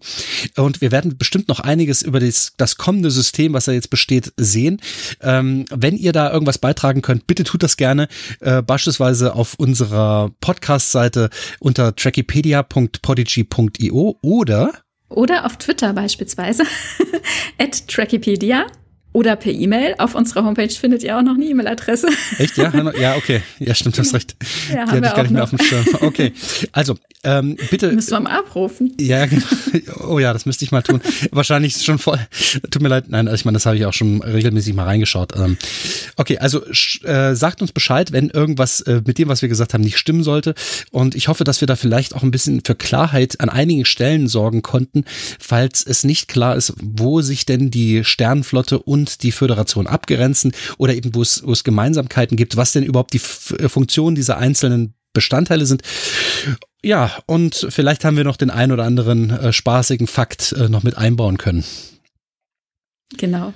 Also es ist ein sehr schweres, aber sehr löchriges Thema irgendwie. So habe ich das Gefühl. Es ist genau. ein, ein Riesenklotz, aber es hat lauter Lücken und Löcher und es ist äh, ein, ein Spaß für die Autoren, das immer wieder neu zu arrangieren und zu füllen und uns irgendwelche Namen äh, einzugeben oder äh, viele Dinge offen zu lassen. Und ich bin sehr gespannt, was jetzt konkret Discovery uns die nächsten Wochen zeigen wird, ob wir irgendwann noch mal einen Föderationsrat oder einen Präsidenten erleben. Ah, das wird toll. Ach ja, und wie die Kommunikation in der Föderation weitergeht. Bitte, bitte, repariert endlich mal ein paar Subraumrelais. Ja, genau. Ich möchte da auch ein paar Fortschritte sehen. Das, das muss, ich will, dass das gut wird. Ich will, dass die Föderation gut ist. Ich will die Hand auf die Brust legen können und sagen können, ja, das ist meine Föderation, das ist mein Präsident, ähm, äh, was jetzt auch in unserem Leben heute äh, schon ein gewisses Thema ist. Ne? Also lasst es gut werden, bitte, bitte, bitte. Ja, okay. Naja, Dann sind wir soweit, ne? Wir werden sehen, ja. was da kommt. Ja. Okay. Peter, es war mir ein Fest. Mir auch, ja. Also ich glaube, diesmal war es ein bisschen trocken. Das nächste Mal werden wir ein bisschen was, was Witziges haben. Auch. Ja. Und ja. Ähm, bis dahin freue ich mich, dass äh, ich mal wieder mit dir sprechen durfte. Das ist ja nur einmal im Monat und äh, freue mich dann auch auf das nächste Mal, wenn es dann nicht ganz so trocken ist wie dieses Mal. Ne? Also, wir werden uns in Kürze wieder hören. Macht's gut, tschüss. Macht's gut, ciao.